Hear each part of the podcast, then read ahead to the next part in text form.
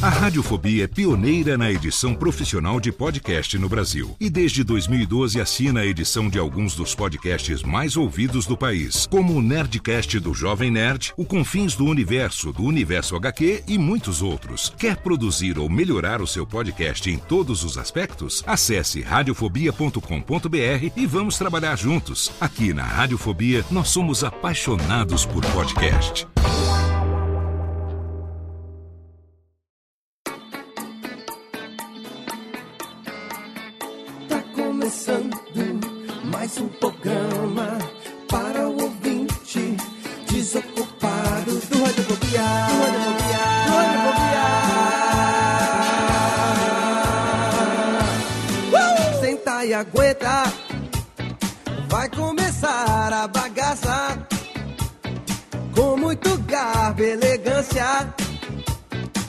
Seu radiofobia alheio tem entrevista com os maior humoristas e com os pop o artista e com melódias pra você.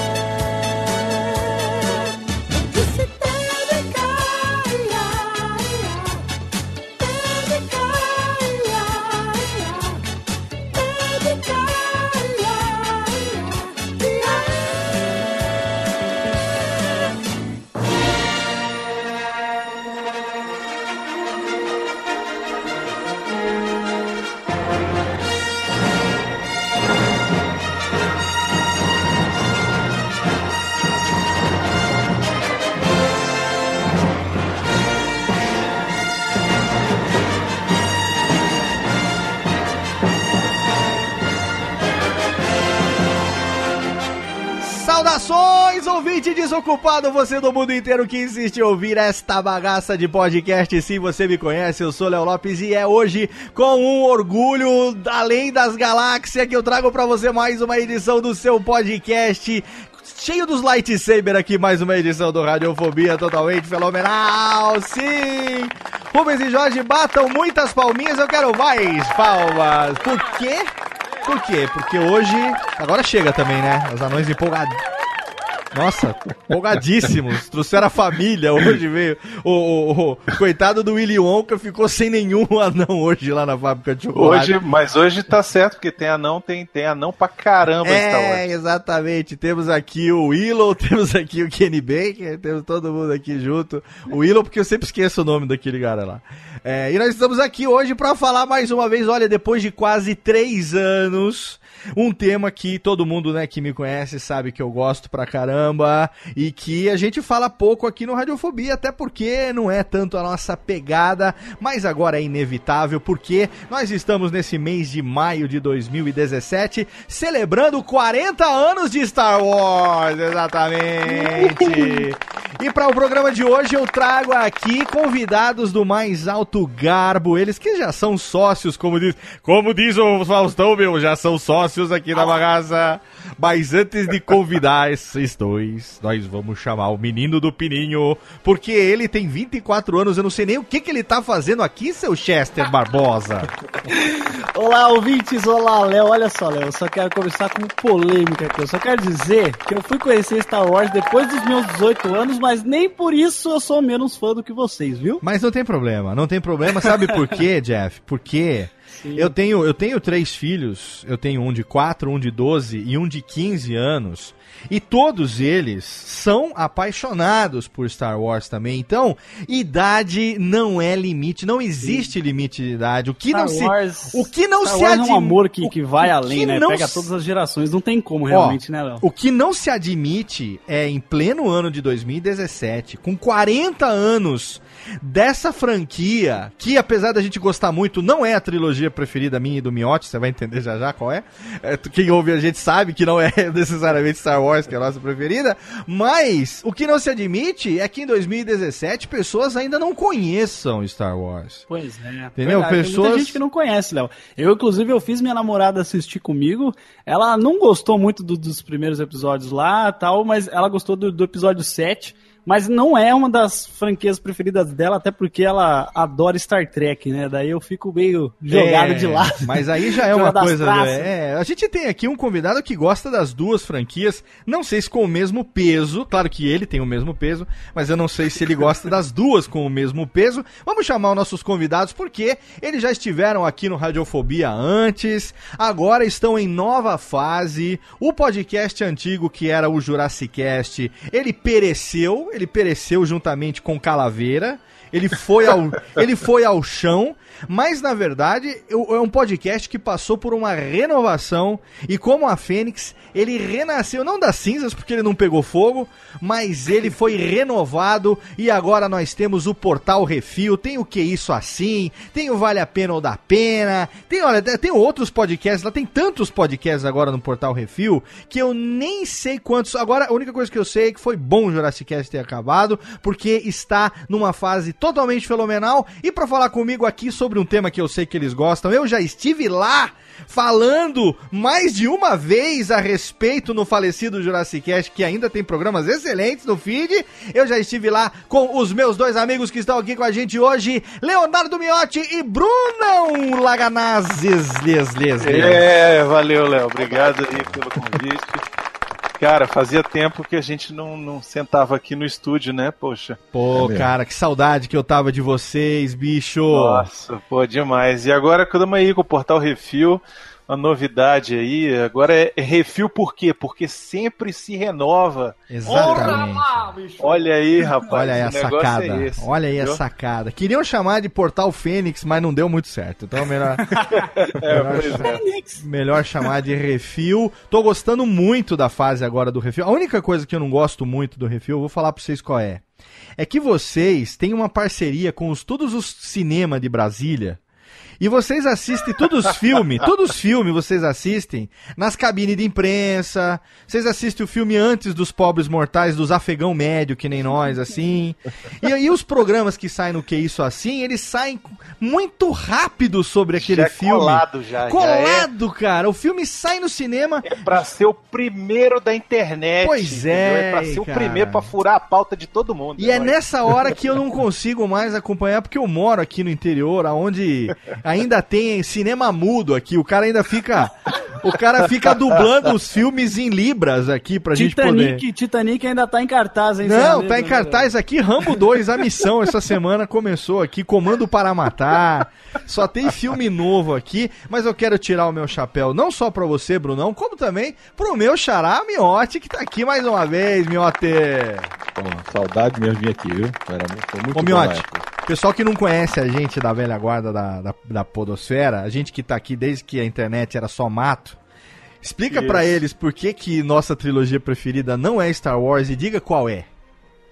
A nossa, prefer... nossa preferida é De Volta para o Futuro. Exatamente. Na De Volta pro Futuro, quem quiser saber mais pode ouvir lá o programa que a gente gravou com... Com quem que a gente gravou? Acho que foi lá no Ultra Geek, né, que a gente falou sobre De Volta pro no- Futuro. Foi o No- pessoal é, na época era o We Are Geeks ainda, né? Tá E a bom, Geeks, que a gente lembrou do nosso grande amigo Zé, o Zé Max. Nosso, gran... nosso grande amigo Zé. Mas a gente é, lógico, que é apaixonado por Star Wars.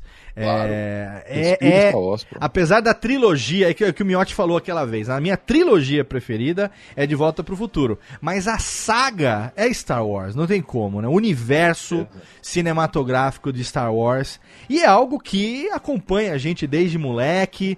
O Jeff tá falando aí que foi conhecer com 18 anos. A gente tá agora publicando esse programa alguns dias depois da celebração dos 40 anos, agora no dia 25 de maio, que passou semaninha passada agora, fizemos, celebramos 40 anos que o filme Star Wars, que até então não era episódio 4, não era uma nova esperança, era só Star Wars, foi pro cinema.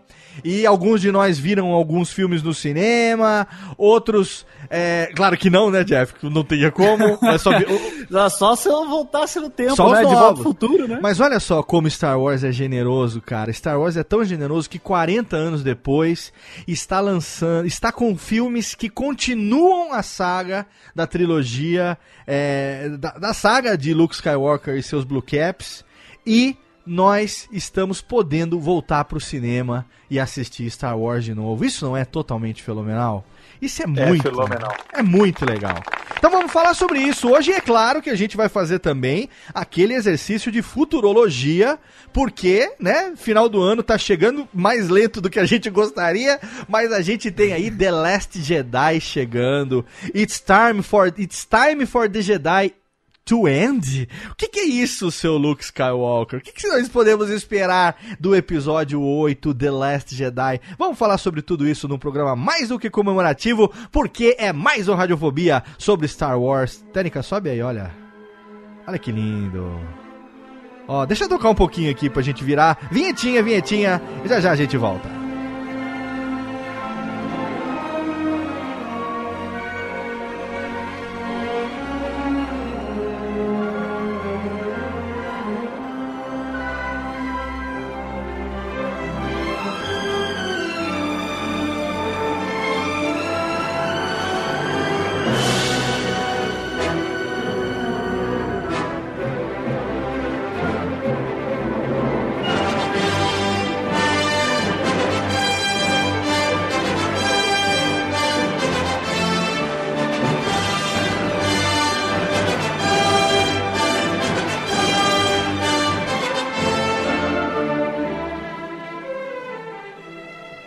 Olha bem, olha bem, conhece. Radiofobia. Radiofobia.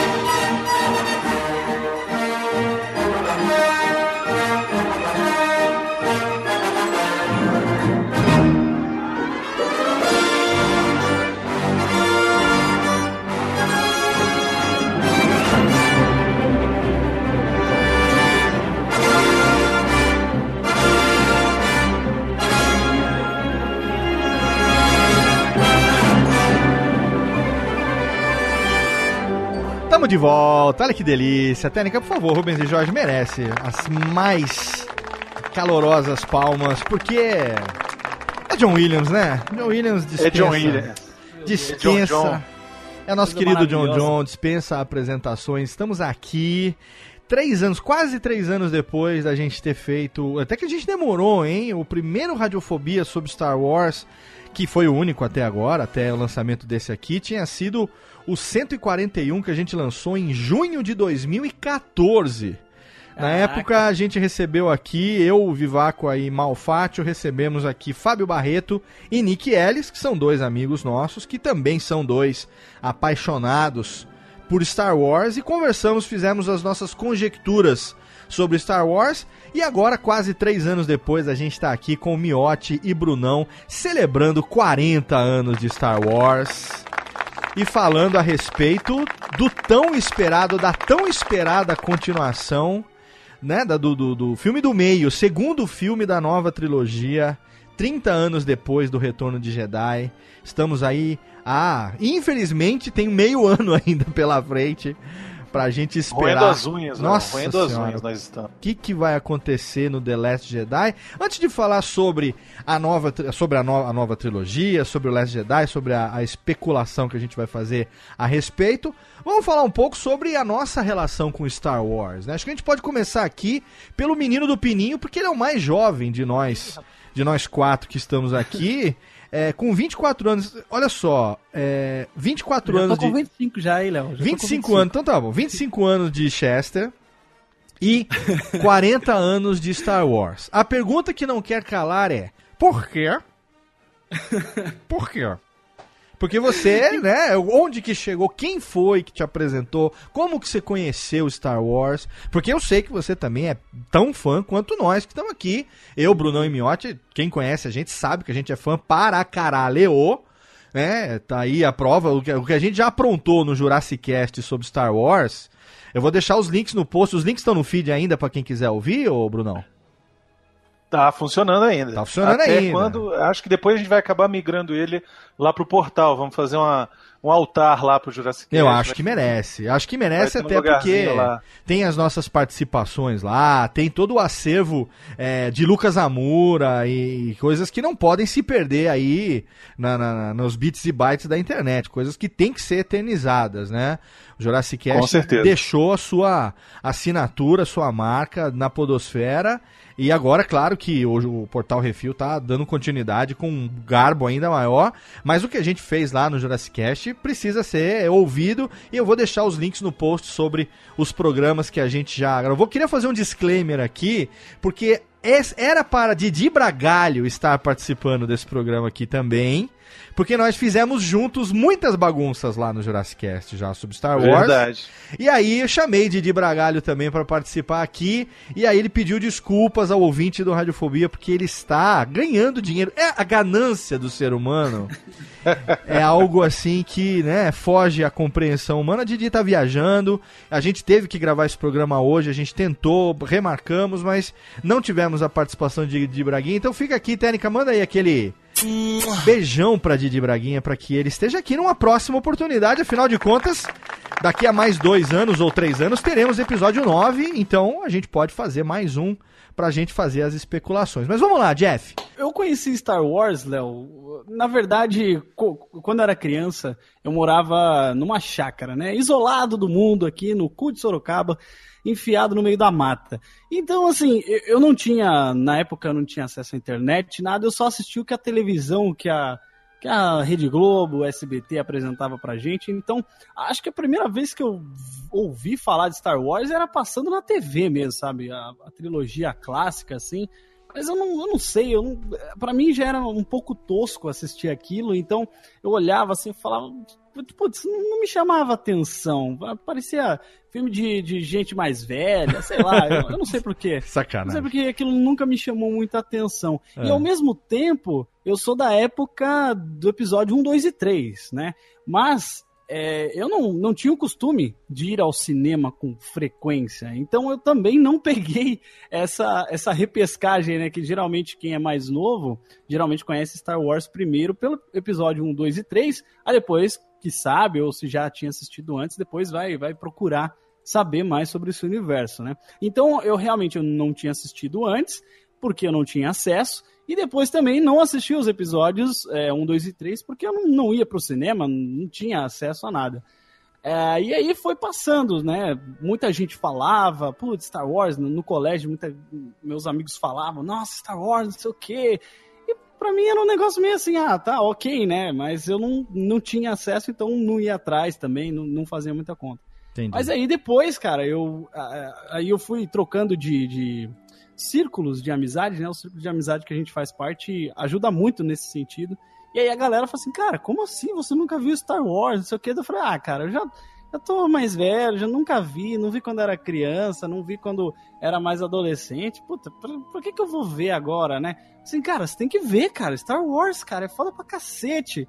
Aí eu sabia aquelas falas, né? Tipo, ah, eu sou seu pai, não sei o quê, essas coisas assim. E É. aí eu falei assim, tá bom, cara, eu vou, vou procurar, vou procurar saber. Aí eu assisti, eu não lembro quando exatamente que foi, em que ano que foi isso. E aí eu consegui, já tinha acesso à internet e tal, né? Daí na, na locadora do Paulo Coelho, obviamente, que acho que todos nós nos utilizamos de vez em quando. não tinha Netflix ainda, viu, gente? Se tivesse, eu ia usar. É, e aí é, eu, comecei, eu baixei e comecei a assistir. Eu falei assim, cara, é tosco, mas é legal. tipo assim, os efeitos eram meio toscos, mas eram bacanas, eram interessantes. A história, assim, né? Os personagens, eles são bem cativantes. O Luke, a, a Leia também, né? Todo o, o, o círculo dramático deles e tal. E isso me pegou muito, né? Eu achei muito legal. Depois, posteriormente, assisti, né? O episódio 1, 2 e 3. É, não gosto tanto. o primeiro episódio 1, meu Deus, isso é muito ruim. Eu, eu acho muito ruim. É, mas aí também, eu acho que o que ajudou muito também foi a cultura do podcast, viu, Léo? Você tinha mencionado aí que ah, há três anos atrás tinham feito é, um episódio do Radiofobia e tal. E acho que ouvir, acho na época eu era só um ouvinte de, de, de podcast, né? Ouvia Radiofobia e vários outros podcasts, então acho que essa cultura também de você conhecer outras coisas, o que está sendo falado, também me, me influenciou muito para para realmente falar assim, pô, cara, por que, que as pessoas falam tanto disso, né? Eu vou atrás então para ver, porque deve ser, nossa, deve ser muito bom.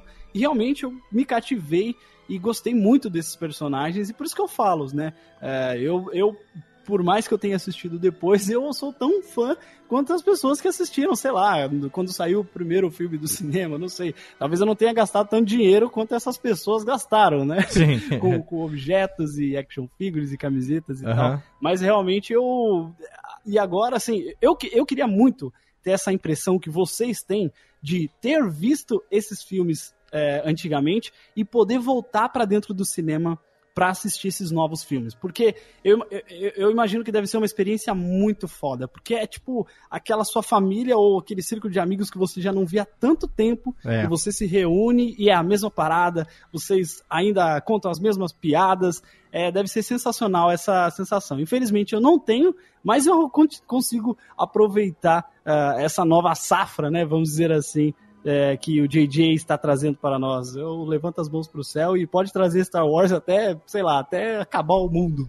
Eu acho que uma das emoções assim mais intensas é, relacionadas a Star Wars que eu tive nos últimos anos, não sei se Brunão e Miotti compartilham dessa sensação comigo, foi quando foi divulgada aquela foto da, da reunião do elenco fazendo a passagem de roteiro junto com o JJ, todo mundo, o JJ, a Cat Kennedy, e todo mundo sentado em volta de um. De um é, sentado, né, ali, fazendo a passagem do roteiro, e aí você vê os rostos dos seus heróis 30 anos depois, de volta, e aí você se cutuca e fala, cara, tá acontecendo de verdade, né? E eu lembro que eu falei, eu falei na época Eu- assim, eu- como a gente é feliz. Desculpa, Léo. É só porque eu fiquei lembrando que nessa foto também eles fizeram questão de colocar o R2, cara. Então, Eu acho que isso também é uma parada que, sabe, adicionou essa sensação, sabe? Sim, é, e é uma coisa que a gente na época até comentou isso, é, é a gente que é, é, também se fala não só pelas redes sociais, mas também via WhatsApp, Telegram, mensageiro, a gente que é amigo na vida pessoal, né?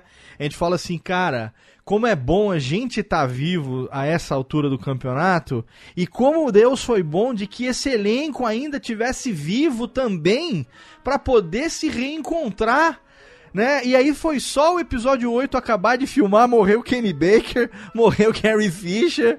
Aí, puta que pariu, não, gente, peraí, mantenham-se aí, porque ainda tem mais coisa pela frente, pelo amor de Deus. né? É duro, é duro. É, realmente é um, foi um baque aí com a, com a morte da Carrie Fisher. Aí eu fiquei abaladíssimo, sabe? Quando, quando ela deu entrada no hospital, que ficou doente e tudo, e, e eu não sabia nem o que pensar, sabe, Léo? Fiquei, Sim. cara, não é possível, né? Não é possível que isso está acontecendo.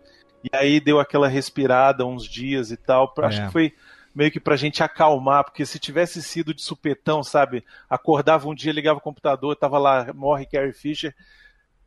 De uma vez, sabe? Ela, tipo, subiu no telhado pra gente se preparar. Então, acho que acabou depois a gente encarando com mais tranquilidade. Mas, é. E assim, também já teve a morte do Han Solo no filme. Pois E é. você fica, cara, e agora o que vai acontecer com o Luke Skywalker? Ai, meu Deus. Pois é. A gente, mas foi assim pra nós, da, da- vamos chamar assim, é, a gente que já tem, né, teve, tem idade pra ter visto. Eu, eu vi, acho que eu cheguei a comentar, eu não tenho memória de ter visto o Império Contra-Ataca, até porque em 1980 eu tinha 6 anos de idade, mas eu tenho viva a memória de eu ter assistido o Retorno de Jedi aos 9 anos no cinema, em 1900, com 8 para 9 anos é, no cinema em 1983. E por incrível que pareça, naquela época tinha um cinema bom aqui em Serra Negra que, e, e os filmes, é, lançamento, vinham pra cá. A gente assistia os filmes, era uma outra época também, né? Hoje em dia é tudo muito mais até difícil nesse sentido, né? E eu me lembro de ter visto filmes como ah, Superman do Superman, o primeiro Superman, né? Aquele com Christopher Reeve. É, que mais eu lembro de ter visto no cinema? O, o Retorno de Jedi. É, filmes dessa época, qual foi? O Indiana Jones e o Tempo da Perdição. É, todos esses filmes aí, por ah, 1984, aí depois também o De Volta pro Futuro 1 e outros filmes. ah, o Rambo, né? O primeiro filme do Rambo. ah, enfim, esses filmes daquela, daquele, do começo ali dos anos 80. Mas eu tenho a memória de ter visto. Eu lembro até que a gente. Eu lembro de uma brincadeira de família que o meu tio, o irmão mais novo do meu pai, ele ficava querendo convencer a gente que o nome do R2D2 era Artudito. Aí ele falava, é Artudito, rapaz. Que R2 não, é Artudito. E Artudito e tripiou, Artudito e tripiou. Era uma... Eu lembro de uma briga uma vez no almoço de domingo desse tio insistindo. E aí a estrela lança aquele robozinho, aquele Arthur, Arthur, que era um robozinho marrom. Vocês lembram, Bruno e Miotti, do Eu Arthur? tinha ele, eu tinha ele. Tinha aquele que tinha, era de controle remoto, né? Eu tinha, eu tinha ele, porra. O Arthur, e aí lançaram ele com o nome de Arthur, exatamente, né, Pra poder vender, porque o Arthur tava, tava fazendo sucesso na época também. E vocês aí, o, o Brunão, o Brunão e o Miotti, vocês, é, é, é, o Miotti é mais velho que o Brunão, um pouquinho, não? O O Bruno... O Miotti tem- tá, tá chegando nos 60 e... beirando, beirando ali, né? O Cabo da Boa Esperança já. Pode mandar a merda, viu, Miotti, sem medo de ser feliz, viu? Tem eu tenho a idade de Star Wars. É, exatamente. Miotti nasceu na, na virada do Star Wars, né, Miotti? Vocês estão de sacanagem que eu sou mais velho de você que vocês? Você é mais velho, porra. Ah, É, tomar... eu, sou- eu tô com 36 ainda. Eu não cheguei a ver. Caralho, velho. Eu tô, puta, eu vou fazer 43, então eu sou o tiozão da, da- do churrasco hoje aqui. Puta, que bosta. Eu não cheguei a ver o Retorno do Jedi, que seria o único que eu poderia ver no cinema, porque o Império Contra-Ataque de 80, né? Então eu não tinha nascido ainda. E o quando saiu o Retorno do Jedi eu também não tinha idade, mas eu me lembro vividamente de quando passou na tela quente. Foi a estreia da tela quente. É, isso mesmo. o Foi. Retorno de Jedi. E eu me lembro como se fosse hoje eu assistindo e maluco com aquele filme. E no, no dia seguinte, sei lá, pouco tempo depois, lançaram aqui no Brasil os brinquedos. Sim. Os brinquedos que vinha a asa, asa X na época, né? Não era A X-Wing era asa X, é. Aham, aham. Asa X, que vinha com R2, se apertava e abria as asas. E assim. não era Star Wars também, né? Era Guerra nas Estrelas. Guerra Era nas Guerra Estrelas. nas Estrelas, exatamente. E aí eu me lembro que no Natal eu pedi pro meu pai, ó, vai, vai ter que ser isso aí, velho, e vamos ver.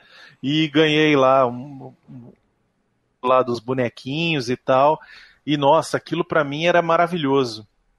A gente chegou a comentar aqui no programa que a gente gravou há, há três- quase três anos. Vocês chegaram a assistir os Trapalhões do Planeta dos Homens, não? A Guerra dos Planetas, A né? Eu Guerra dos Planetas, isso, os Trapalhões da Guerra dos Planetas, exatamente. vídeo. Eu vi só no vídeo. eu Vi só no Não, então, e- eu acho, eu não, eu não tenho certeza. Eu não tenho certeza. Mas eu acho que eu vi esse filme no cinema também. Porque os filmes que vinham pra cá primeiro eram os filmes dos Trapalhões e os filmes do Mazarop. Nossa, ah, sim, mas é, os Trapalhões eram um grande sucesso, né? Eu, eu vi no cinema né, filmes como Saltimbancos Trapalhões. Eu tenho certeza de ter visto no cinema. Certeza. Ah, só- só, tipo, os Trapalhões eu via tudo no cinema. Eu tenho certeza. Ô, Miotti, você, você é, é, é, sempre foi é, cinefilão, assim? Você... Pior part- que não, sabia? Não mesmo? Eu não fui. Eu não, eu não era cinéfilo. Eu, eu comecei a ser quando eu fui ver o De Volta para o Futuro no cinema. Mas qual você viu? O primeiro? querer. Foi o primeiro que você viu no cinema já? Assim, eu, eu vi ET no cinema, eu vi sete vezes ET. cinema quando era criança, né? Mas não, não, é, assim, fiquei meio encantado com o filme, mas eu não era cinéfilo. Eu fiquei depois de Volta ao Futuro. E o Star Wars, ele chegou pra mim assim sem querer, Ah. Porque no dia que passou o Império Contra-Ataca na, acho que era Super Cine, tava tendo um jogo da seleção brasileira. Olha É, a né? memória do Miotti, O Léo. Miotti é. Olha a Miotti, memória Eu desse tenho, filho tenho. da mãe. Miotti vai saber o placar do jogo, quem fez o gol, o passe de quem Não, foi. não, sei não, sei não. Se Mas eu tava ele dá vendo a com meu pai. escalação do time. Ele dá a escalação, se duvidar. Eu tava vendo com meu pai na sala É. e meus irmãos estavam vendo no quarto, o Império Contra-Ataca. E assim, era, não fazia mesmo. Aí eu só, no dia seguinte, o meu irmão chegou, ele falou, pô, você tem que ver esse filme, não sei o que, tem um cara lá com, com capacete preto, o cara todo de preto. que no- aí não, acho que ele até falou que, o, que, era, que era pai do Luke, essas coisas todas, né? Nossa, que Aí eu fiquei na minha, falei, tá, beleza. Aí um primo meu, que sempre foi viciado, que era aquele cara que ele. Na sessão do Império Contra-Ataca, a Aham. mãe dele ia trabalhar, deixava ele meio-dia e pegava ele à noite. Ele assistia todas as sessões da semana inteira. É que nessa época Cara, você é, podia foi- ficar no, no cinema, né? Sim. Sem Pois é. sair, né? Aí ele ficava, porque ele estudava de manhã e à tarde não tinha com que ele ficar. Então ela deixava ele no cinema. Né? Então ele. Star Wars em mim. Foi assim. Chegou, ó, veja isso, e aí eu me viciei a partir daquele dia. E todo mundo. Melhor, Léo, tem uma é história, que esse, né? esse primo do Miote aí, ele é, ele tem o jeitão todinho do C3PO. É mesmo? Cara, ele é o C3PO sem a lataria. É, in- é inacreditável. Ele é, um, ele é um homem de protocolo. ele, ele, é, ele, é- ele é bem magrinho assim, sabe? E bem compridão assim. E você olha pra ele e ele tem uma vozinha meio fina. Ah. Parece muito o C3PO, assim, o biotipo, sabe? Se, se tirar a lateria, eu acho que ele. O Denis não fez o dublê dele, não, meu? Tem certeza? Agora vocês veem que interessante, né? O Jeff tá comentando como foi que ele conheceu Star Wars já numa época de redes sociais, já numa época onde ah, apareceu os no- novos filmes, o surgimento de novas produções, essa, é, é, esse resgate ah, da, da, da- da franquia, né? Da, da IP, né? Da propriedade intelectual, vem com força total e aí aparecem os caras como nós, da, ve- da velha geração, os caras já conhecem há mais tempo, e aí, puxa vida, como é que você não conhece aquela coisa toda e tal? E, e é uma experiência já totalmente interativa, já inserida no contexto de internet, de redes sociais e tal.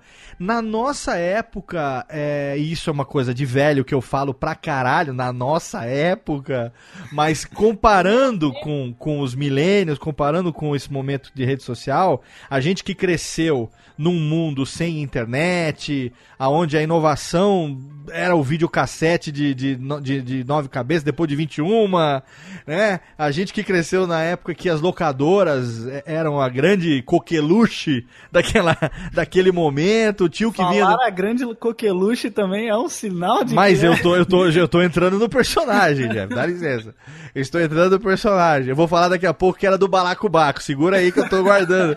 Eu vou falar que era uma brasa mora. Calma que eu tô guardando aqui. É, era uma experiência de brincadeira de criança, né? Porque eu vejo muito os meus filhos. É, por mais que eles a gente ainda tente educar eles numa coisa assim meio de, sabe, brincadeira é, analógica e tudo mais, é inevitável, né? O, o tablet, o smartphone, o videogame, o YouTube, o Netflix, isso tá presente na vida deles de uma maneira indelével, não tem como tirar mais. E a gente cresceu numa época que isso não existia, então era essa coisa que nem o Brunão falou, né? Da asa X, do Arthur que o Miotti teve, é, de brincar realmente, né? De ter essa experiência de ir com os amigos pro quintal, pra rua. Vocês chegaram a ter isso também, de é, criar personagens? Ah, eu sou Han Solo, eu sou Darth Vader e tal? Ou, ou eu, tô, eu tô falando de uma época que é anterior a- até mesmo essa de vocês? Porque nós, eu nós não tive tivemos essa experiência tanto, tão virtual como hoje. É claro que é inevitável, todos nós aqui trabalhamos com internet, todos nós aqui temos uma vida presente é, no YouTube, no podcast, no, no, no- no blog e tudo mais, né? nas redes sociais. Hoje é inevitável, mas quando criança a gente não tinha isso, né?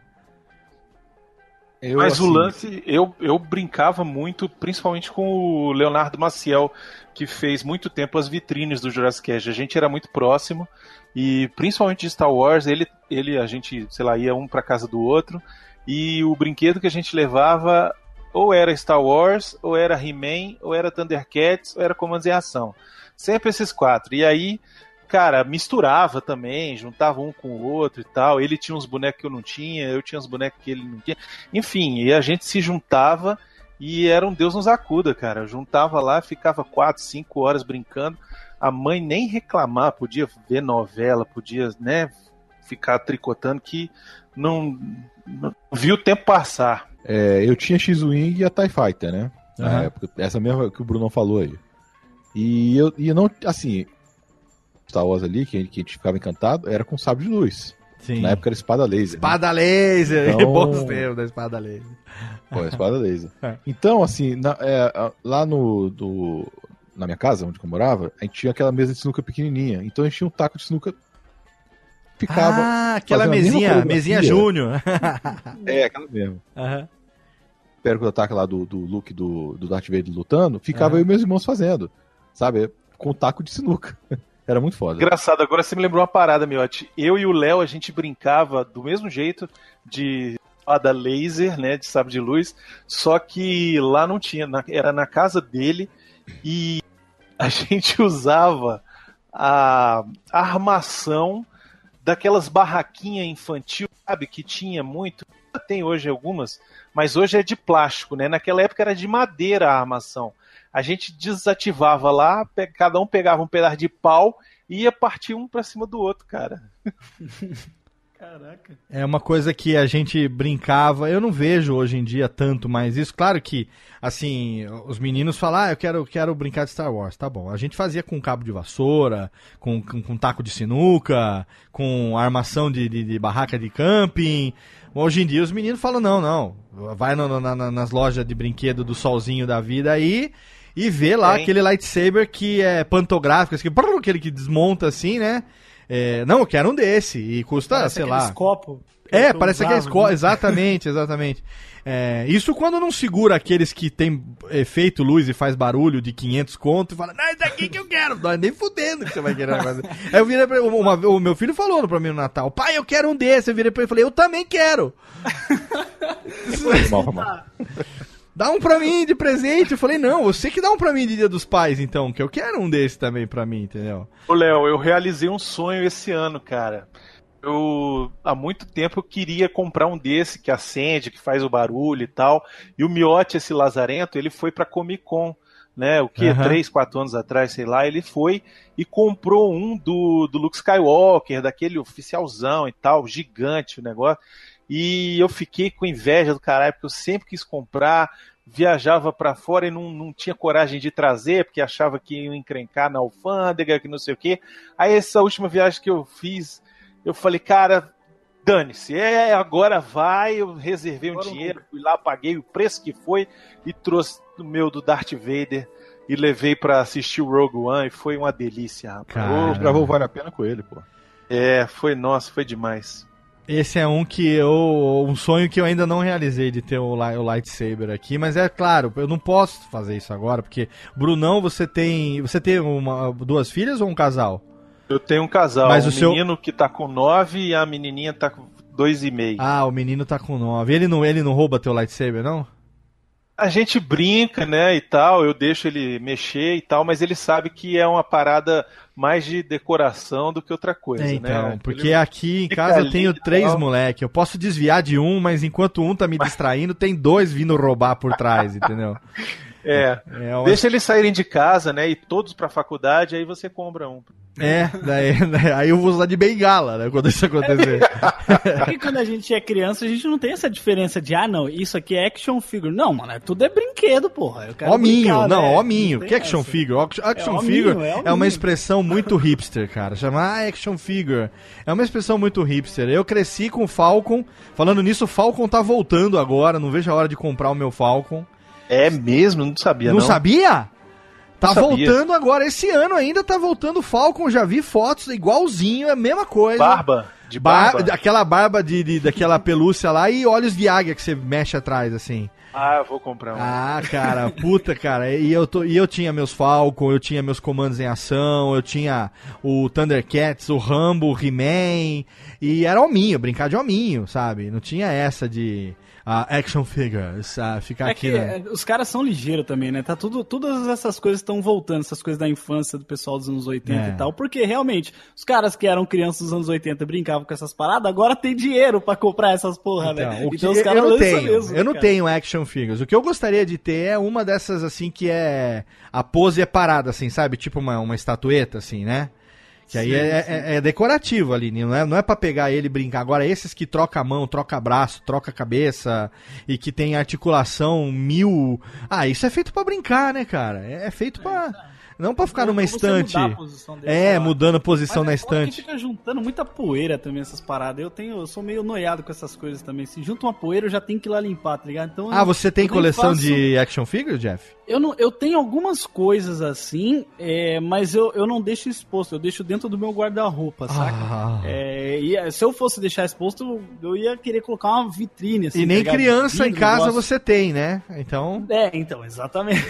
mas, é, mas é que se junta poeira, eu já fico louco, já vou lá e quero limpar. Então eu, não- eu não dou muito certo com isso. Eu deixo eles meio guardados, assim. Agora, por que que. Vamos, vamos falar um pouquinho sobre Star Wars, esses 40 anos. Lembrando, ouvinte, né, que.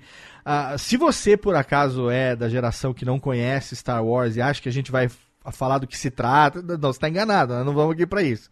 Nós estamos partindo do pressuposto que você conhece já essa porra, entendeu? 40 anos que já deu, né, Léo? É, já deu a tempo. gente tá partindo do princípio que você já sabe do que se trata. E por isso a gente tá aqui agora para falar sobre, enfim, ah, esse momento agora que a gente tá vivendo de 40 anos e também da expectativa do filme que, né, depois de dois anos finalmente tem. Claro que ano passado a gente teve Rogue One, que foi muito do caralho, e deu pra gente um, um, um respiro legal, fez uma emenda bacana, a gente vai falar sobre ele um pouquinho daqui a pouco, mas 40 anos, gente, eu não sei, não, não, não existe, eu acho, na história, é, é, não só do cinema, mas na história da cultura pop mundial, algo que talvez tenha essa lon- longevidade em termos de continuação, em termos de produto, em termos de renovação de público. Vocês que estão aí no dia a dia do Refil em contato com ah, outras ah, IPs, com outros, outras ah, s- eh, franquias e tudo mais. Não como fã, mas assim, analisando esse aspecto da importância cultural realmente que Star Wars teve e tem até hoje. Vocês acham que é um negócio que não tem precedente, né? Ou não? Eu acho que o, você tem o, o Star Trek, ele, ele, é, ele é bem parecido assim com essa questão, porque teve a série lá nos anos 60, Aham. depois teve um hiato, aí virou filme, aí depois teve outro hiato, aí virou série de novo, aí foram algumas séries por vários anos, aí parou de novo, aí teve o reboot. Então é uma série que está sempre indo e voltando, né? O, o Star Trek. Aham. E o próprio Star Wars se beneficiou muito dessa parada do Star Trek, porque quando o Star Wars foi ser lançado lá em 77, o George Lucas e ele e a equipe dele, tal, roteiristas, lançaram o livro, a novelização do filme saiu antes do filme, e ele Sim. foi divulgar essa parada nos, nessas convenções de, de- de Ah, tem galera de razão. Star Trek. Tem razão, tem razão. Então eles acabaram é, conquistando uma galera que estava sedenta pela volta do- de alguma coisa interessante de ficção científica, apesar de Star Wars não ser ficção científica, Sim, mas ser algo passado no espaço, etc. Assim. sim. E então é, essa briga que tem entre Star Trek e Star Wars eu acho tão besta, eu acho tão bobo isso. Mas você tem porque- mesmo? Eu acho que não tem, então, assim. Será que não é? Tem gente Só que um ou outro, né? É tipo É, Marvel tem uma galera DC, que tem birra. assim. É, mais ou menos. Eu acho que tem uma galera que, que até faz uma birra grande. Eu gosto dos dois. Gosto mais de Star Wars do que de Star Trek, ah, mas gosto muito do Star Trek. Mas é aquele negócio, parece que os dois eles vão se conversando. É, parece, sei lá, é tipo Beatles e Rolling Stones, sabe? Assim, um meio que.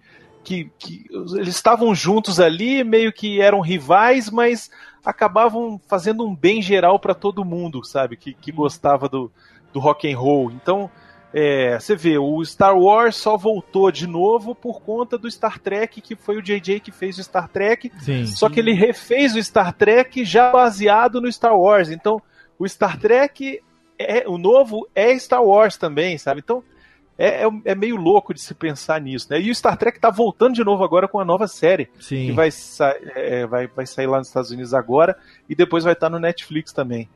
Então, Ah, Léo, você fala, falou Jeff. assim de, de coisa da cultura pop é, que perdura muito tempo. Temos também, né, Doctor Who, né, que tem 50 anos, né? Sim, É, verdade. que é uma cultura, assim, é claro que hum, algumas pessoas não acompanham, não conhecem e tal, mas pros ingleses, pra, pra uma galera, cara, eles são aficionados por essa parada, sabe? Mesmo e que também seja... teve, também teve esse movimento de ter um hiato bem grande, né, entre a primeira leva de, E um de série reboot, e o reboot, pois é. É, eu acho que tem essa. é, é, na questão de longevidade, eu acho que por- de ser popular, eu acho que não, não tem. Tanto que a gente vê muito assim na questão de séries que, que geralmente é, são é, britânicas, né, in- inglesas. Geralmente os caras nos Estados Unidos eles pegam e refazem, fazem remakes dessas séries, porque é, não, bom, não bomba muito, sabe? Tanto Aham. que Doctor Who teve que estar aí 50 anos para ser conhecido por um grande público, né? Então, mas assim, eu, eu me refiro principalmente a, ao, ao fato de que é, Star Wars revolucionou a, a cultura do cinema em termos de é, Assim, criar tecnologias Indústria. que não existiam. É, indústria É, do cinema. Então a, a gente assiste. Eu não vou deixar link aqui no post, mas a gente vale citar porque tem tudo hoje na Netflix. Né, graças ao bom Deus, entrou na Netflix ano passado e, e continua aí até hoje. Não só tem todos os filmes, à exceção ainda do, do Rogue One, obviamente, e do Despertar da Força. Mas tem todos os, os, ah, seis filmes, a trilogia original, a nova trilogia. Tem também o Rebels até a segunda temporada. Tem também o Clone Wars inteirinho. E uma série de documentários, inclusive o Empire of, of Dreams, né? E também uma outra série que é uma série enorme, onde cada episódio tem uma hora de duração, que fala, chama The Science of Star Wars, que é, fala sobre como aquilo que foi feito, foi falado em Star Wars, acabou influenciando, ou acabou não, não se tornando por influência de Star Wars, mas hoje, por exemplo, tecnologias que eram imaginadas durante a, a gravação do filme, né, pelo George Lucas e, e a sua equipe, hoje são uma realidade né? São coisas que existem de verdade. Assim, não que Star Wars tenha servido de inspiração para essas tecnologias, mas coisas que eram ficção e acabaram se tornando realidade. E no Empire of Dreams a gente tem essa coisa é, dos efeitos especiais, de como que eles tiveram que criar ah, os efeitos. Então a ILM, que é a Industrial Light and Magic, acabou surgindo para isso. A tecnologia do THX também lá do- do do, do, do- como é que é do, do, do sistema de, de som né da, da, é, De som. de so- enfim efeitos sonoros e tudo mais É, então assim e, e também a questão o, o Brunão e Miotti que até Star Wars a gente estava vivendo um momento meio obscuro no cinema, né? Com filmes que eram filmes meio deprê, que era uma coisa assim muito é, pós Segunda Guerra Mundial, e aí de repente vem uma novela espacial com a jornada do herói trazendo uma coisa de esperança e não sei o que, e uma nova luz, entre aspas, mas uma, uma claridade pro cinema que estava tão obscuro, né, com filmes de gangster, filme de é, as- esses filmes que estavam rolando ali no, no, no começo dos anos 70, e Star Wars fez serviu de marco para essa indústria, né? É, tem um movimento bacana do, do Star Wars que é o seguinte: ele ele ele saiu em 1977, né? Em Aham. 76, recentemente tinha acabado a guerra do Vietnã. Os Estados Unidos estava num, num, num- num modo meio deprê, assim, né? Sim. Tinha rolado o escândalo lá do Watergate, Watergate, tal. exato, exato. Então o pessoal, a- a- os americanos estavam num momento meio down. E o É. cinema na época refletia isso. sim, sim. Teve em 76, o- um dos grandes sucessos que concorreu ao Oscar foi o Taxi Driver, né? Que é um, pô, filme pesadaço, né, cara? pra baixo pra caramba, Sim, né? Ele é sim. muito deprê e tal. E, enfim.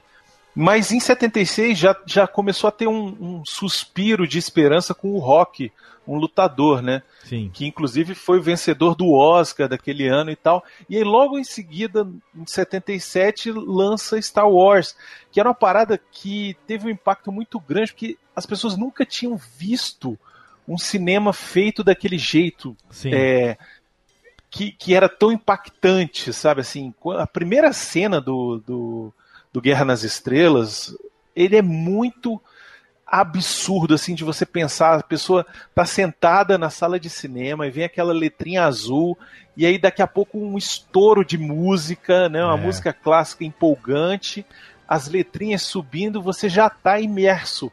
E daqui a pouco vem aquela nave, não para de vir nave e você fala, cara, como é que eles fizeram isso, né? É, en- enfim, então o impacto cultural que teve no Star, no, o Star Wars na sociedade dos anos 70 foi muito grande. Fora isso, ele veio para revolucionar mesmo a indústria do cinema. Aham. Porque foi isso que você falou, veio revolucionar os efeitos especiais, veio revolucionar é, a forma como se filmava esse tipo de coisa, esse tipo de filme, Tem a linguagem, É, né? Também, né? a linguagem, exatamente. Então tudo ele, ele é considerado o, o- o segundo grande blockbuster. O primeiro foi Tubarão, né, em 75. Aham. Mas o, o Star Wars ele meio que foi o ponto de virada. Dali pra frente, Hollywood começou a investir nesses filmes de, de verão, assim, de o começo do verão é agora maio. Até hoje é feito assim, Sim. né? É, apesar de que hoje parece que é, todo mês você tem que ter um blockbuster, né? Todo mês você tem que ter um filme desses arrasa quarteirão aí. Mas a partir de maio o negócio é toda semana praticamente. Então é, Star Wars ele é importante por tudo isso. Fora impacto na cultura pop em geral, né? É, quantas vezes não foi replicado em diversos é, outros desenhos e filmes, etc. As frases impactantes de Star Wars, por exemplo, o Eu sou seu pai, né? Isso, cara, reverberou em tudo que foi filme, um monte de coisa, né? Que nunca foi dito como Luke, I am your father. A frase, na verdade, é No, Falsa, né? I am your father, né? Então, Isso. muita gente fala exato. errado, fala Luke, I am your father, né? E Outro dia eu vi o vídeo do Mark Hamill que tava fazendo. Agora eles estão fazendo aquela Force, Force, for, Force for Change, né? Aquela campanha. É, que Da eles- Unicef, da né? Unicef, que eles fazem aquele crowdfunding, onde as pessoas fazem doação e elas concorrem a participar, às vezes, numa ponta do filme, a conhecer os atores, a participar de uma premiere e tal. É, e aí o, eu vi um vídeo desse, eu vou, vou deixar o link no post. o o Mark Hamill fazendo uma pegadinha com esses, com esses fãs, né? Chegando por trás, aí o, o diretor chegou e falou assim: Não, você tem que falar a frase icônica agora quando o Darth Vader revela pro Luke que é pai dele. Aí o cara fala: Luke, I am your father. Eu falei: Não, pelo amor de Deus, não tem ninguém pra avisar que a frase certa é No, I am your father. Façam direito isso. Aí eu parei sozinho, eu sozinho aqui vendo o vídeo aqui no meu, no meu estúdio Reclamando. reclamando pro monitor. Aí eu parei pra pensar, falei, cara, não, para, você que é muito nerd de Star Wars, cara. Esquece, É, ninguém. que é uma memória falsa que gera nas pessoas muito Então, por causa mas é, social, então, né? mas é que tá, e ninguém tá preocupado com isso, entendeu? O cara tá no hype ali naquele momento, nunca que o diretor vai falar, não, não, você tá fazendo a frase errada. Isso seria uma correção totalmente nerd e inapropriada pra, pra uma situação como essa, né, cara? Mas, enfim, aquelas, aquelas informações que a gente se gaba de saber e que não tem a menor importância no final das contas, né? É verdade. Ô Miotti, você, você que, que é, é fanzaço também é, e que também tem essa, essa coisa. Hoje você, é, enfim, acompanha essa cena de cinema de uma maneira muito mais intensa do que antes, né? É, você vê essa nova geração que, que, que gosta do Star Wars hoje é, gostar pelos mesmos motivos que a gente gostou, ah, não no sentido de ser certo ou errado, sabe? Não, é apenas diferente. É, ou você acha que muita gente acaba entrando por conta do modismo da coisa, do. é, ah, porque, sei lá, é, é tão comum nas redes sociais que o cara não gostar de Star Wars, ele tá out. Então, pro cara estar in, ele acaba dizendo que gosta. Não sei. Como é que você enxerga essa questão da influência que o Star Wars tem nessa nova geração?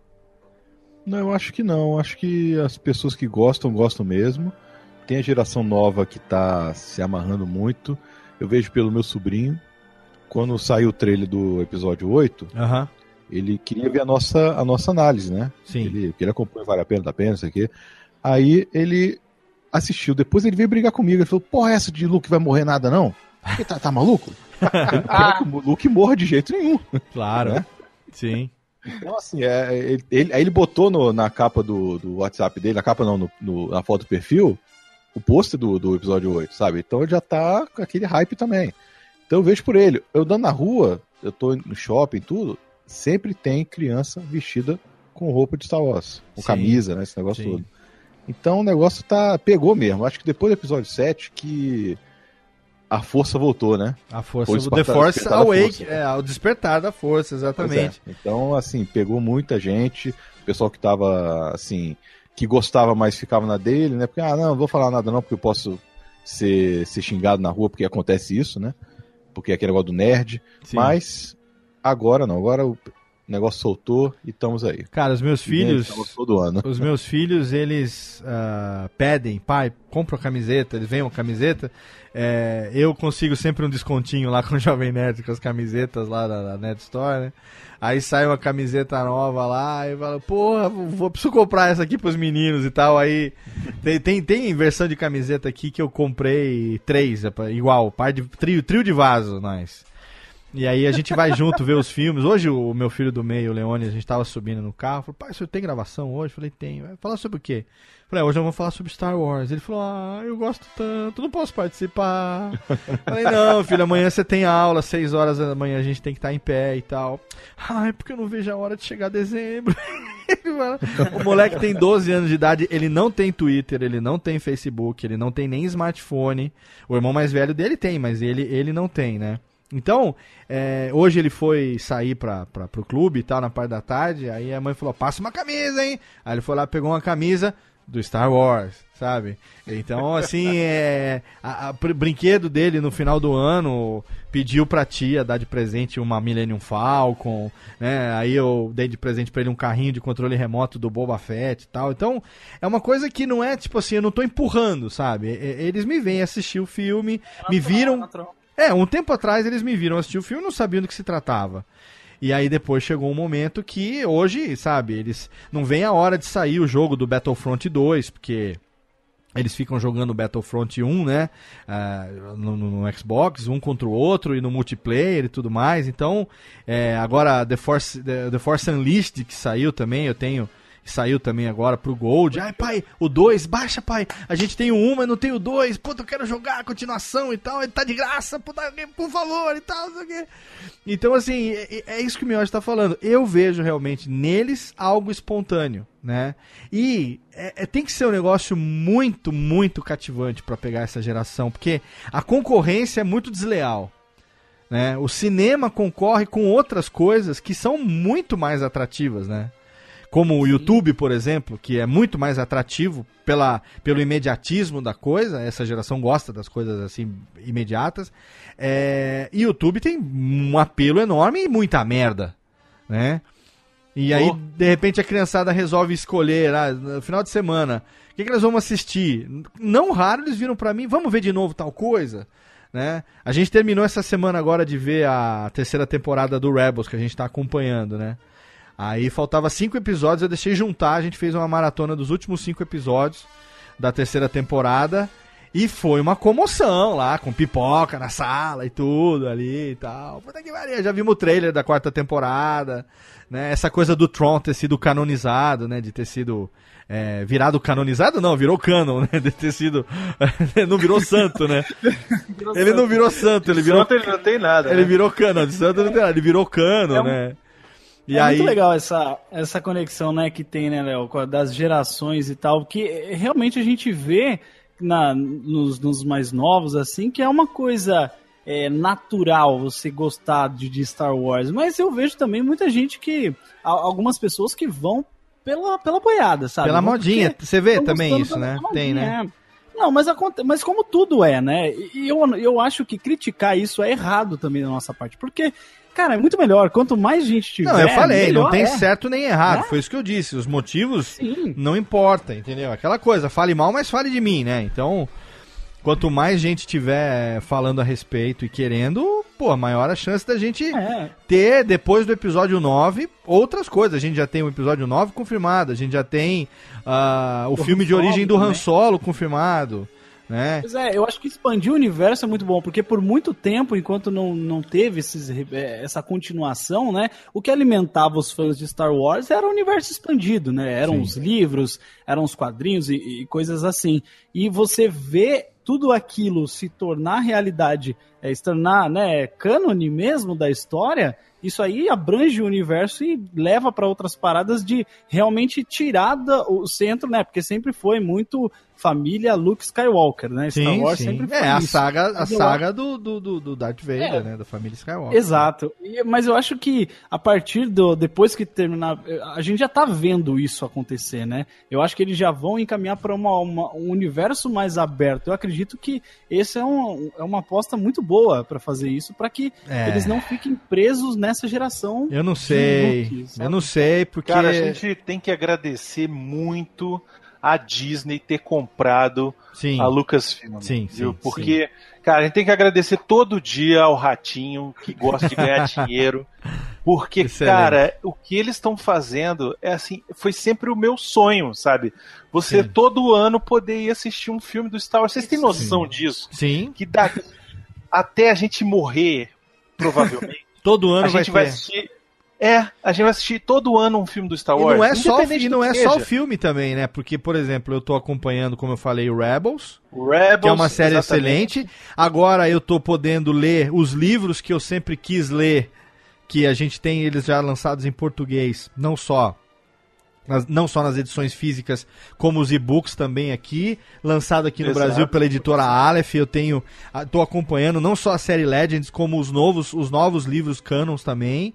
Então, puta, a gente Sim. tem um universo aí pra alimentar é, e pra Exato. preencher um- alguma década de, de que a gente ficou órfão, né, Brunão? Não, e o melhor disso, Léo, sabe o que, que é? É que a Disney gosta de ganhar dinheiro. Sim. E sabe ganhar dinheiro Exato. grande, entendeu? Não é dinheiro pouco que eles sabem ganhar. Não é merreca, né? grande. Então, assim, os caras lançam brinquedo, vamos lançar brinquedo? Vamos. Aí, velho, é muito brinquedo, é brinquedo pra caralho. Você fica louco, cara. Eu entro numa loja de brinquedo hoje, eu vou direto na, na parte Star Wars, fico lá namorando. Aí vem uma mulher perguntar: posso lhe ajudar? Se eu tô procurando alguma coisa pro meu filho? Não, não, tô só na- namorando aqui. Aí eu fico lá uma hora, aí pego o bonequinho, a caixinha, fico olhando.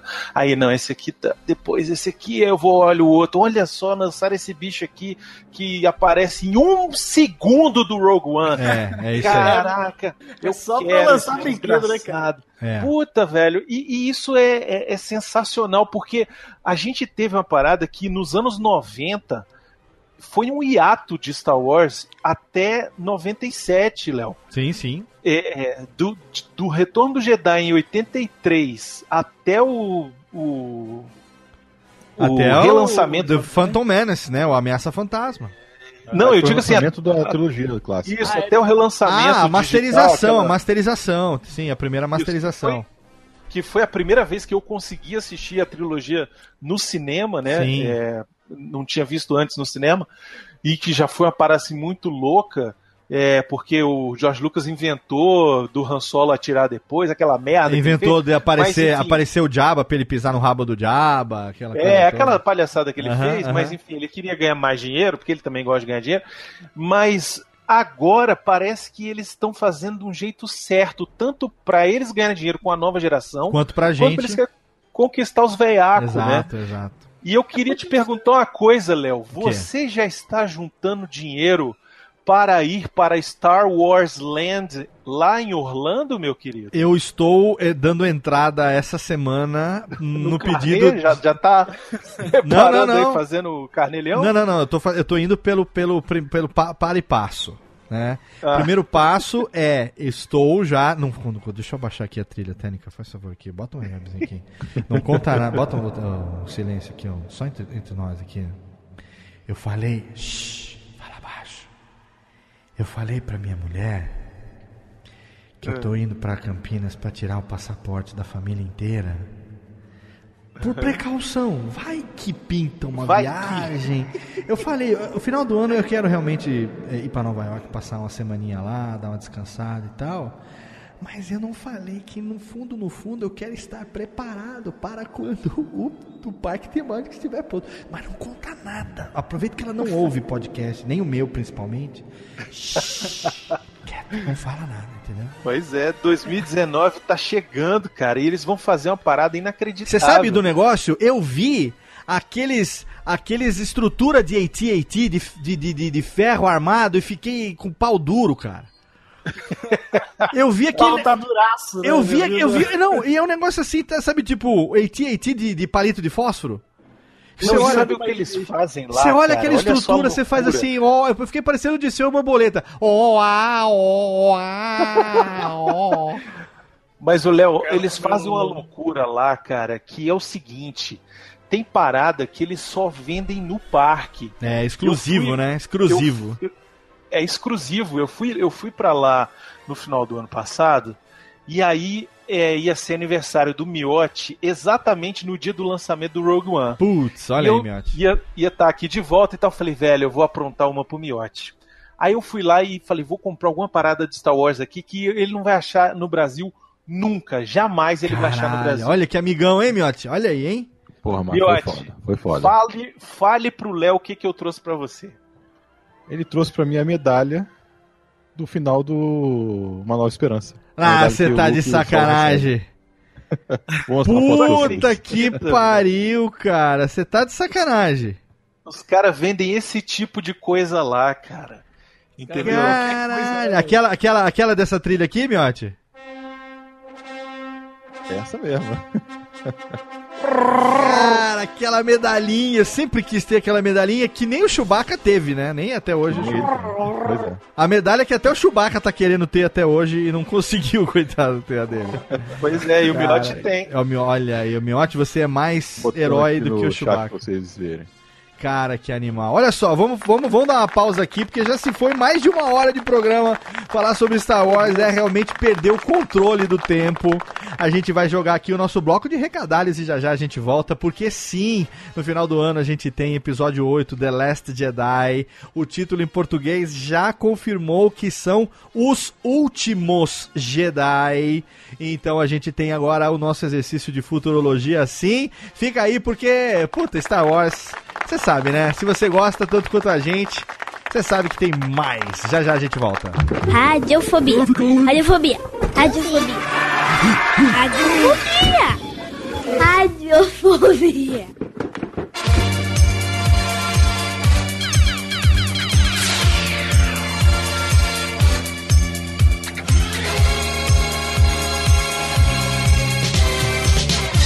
E vamos rapidamente para a sessão de recadalhos desse Radiofobia hoje. Que a força esteja com você, assim como esteve conosco nesse programa. Espero que você esteja curtindo aqui as participações dos meus amigos Brunão e Miotti falando sobre Star Wars. E antes de continuar com a segunda metade do programa, eu deixo aqui os nossos recadalhos, começando pela minha participação lá no podcast Papo Editado número 13. Exatamente, Papo Editado, que é uma iniciativa do senhor A, o Alexandre, lá de Betim, Minas Gerais. Ele que também é editor profissional, ele que é colega, editor, edita profissionalmente também podcasts para outras pessoas, para outras empresas. Desde fevereiro de 2017 começou esse projeto entrevistando editores, olha aí, valorizando o trabalho do editor, entrevistando editores lá no seu programa. Já participaram por lá Tiago Miro, Jeff Barbosa, pessoas como Dudu Salles, pessoas como Guizão, e ele me chamou para participar e eu estive lá no Papo Editado número 13.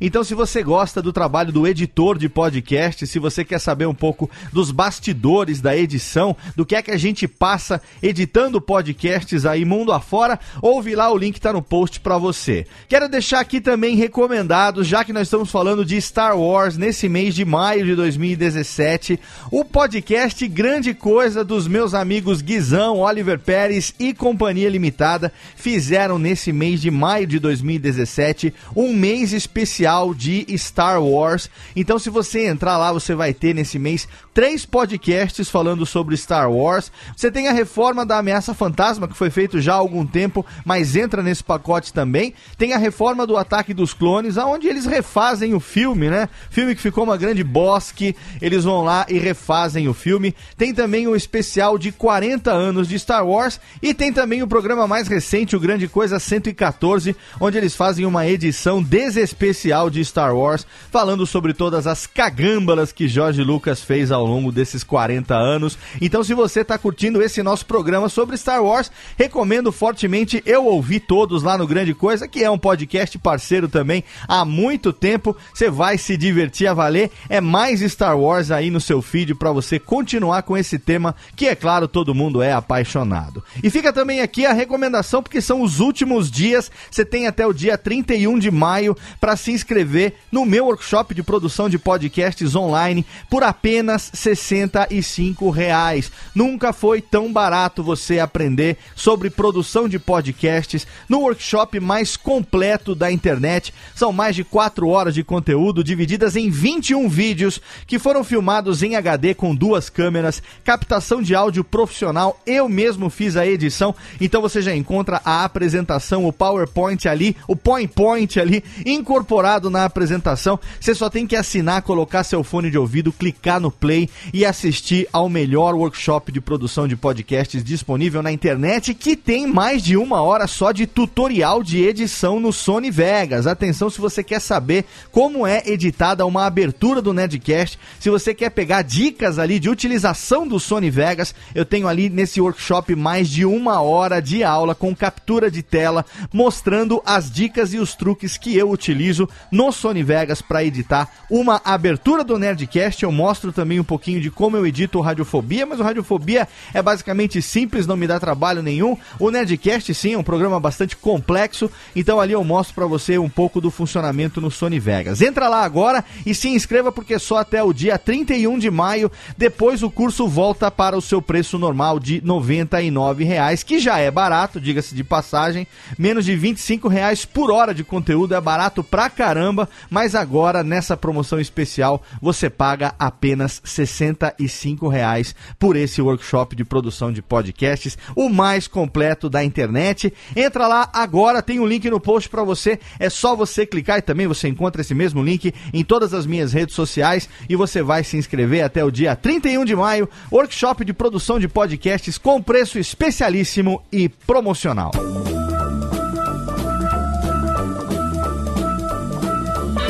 E para encerrar o nosso bloco de recadalhos, fica aqui também a recomendação dos nossos parceiros de hospedagem, exatamente. Se você aí tem um blog, um site, um podcast e quer garantir a melhor hospedagem possível para a tua casa, quer que ela fique ali dentro de um condomínio de luxo, eu recomendo para você HostGator, que é um dos melhores serviços de hospedagem do mundo, parceiro do Radiofobia já desde 2010. Entra lá no nosso site radiofobia.com.br/podcast, lá no rodapé tem um banner para você clicar e você vai ser direcionado para HostGator. Escolhe lá um plano que cabe no seu bolso. Pode ser um plano compartilhado, pode ser um VPS, pode ser um dedicado, que é o que a gente usa aqui para você ter ali uma casa mais robusta com maior quantidade de cômodos, melhorar ali a sua circulação. Tem plano para todo mundo, tem plano para todos os tamanhos de website lá na HostGator para você. Agora, os episódios do podcast, os arquivos MP3, esses eu recomendo que você hospede no melhor serviço de hospedagem de podcasts do mundo, que é Blueberry Hosting. Esse é imbatível para hospedagem de podcasts, porque você contrata um plano que cabe no seu bolso e dentro da necessidade que você tem dos tamanhos. Você calcula o tamanho dos seus arquivos que você faz o upload mensal e lá você pode contratar um plano que vai até 1 GB por mês. Esse é o plano que eu contrato para o Radiofobia. A gente tem alguns programas grandes, como os episódios do Radiofobia Classic, que são upados em 128 kbps para ter a melhor qualidade das músicas. E ali no Blueberry Hosting, você, além da cota contratada, você tem mais 20% por mês do que eles chamam de non-fault hosting. Ou seja, você pode até ultrapassar um pouquinho, pode ultrapassar em 20% o tamanho contratado que você não vai ser penalizado, não vai ter nenhuma cobrança por isso, não vai ser impedido de fazer o upload dos seus episódios. Se você contrata, portanto, 500 mega, você tem na verdade 600, que é 20% a mais. Se você você contrata 1 GB, na verdade você tem 1.2 GB, né? 1200 mega para você poder fazer o upload dos seus episódios. E Blueberry Hosting é um serviço totalmente integrado com outros dois serviços da Raw Voice que são campeões, que é o plugin do Blueberry PowerPress, que é o melhor plugin disponível para podcasts para quem utiliza a plataforma WordPress, e também as estatísticas do Blueberry que são imbatíveis. Tem tudo ali para você. Se você contrata o Blueberry Hosting, você ganha na faixa as estatísticas premium do Blueberry, que quando você não tem o contrato, você paga 5 dólares por mês, mas se você tem o Blueberry Hosting aí, você ganha as melhores estatísticas possíveis que vão te dizer de onde seu ouvinte fez o download, qual a plataforma que ele usa, qual o agregador de podcasts que ele usa. As estatísticas do Blueberry são realmente imbatíveis. Então fica aqui a minha recomendação para você, nossos parceiros de hospedagem HostGator e Blueberry Hosting. E agora, Tênica, roda a vinhetinha porque tem mais uma hora pela frente. É o nosso bloco final, falando hoje sobre os 40 anos e conjecturando a respeito de Star Wars. Radiofobia. Radiofobia.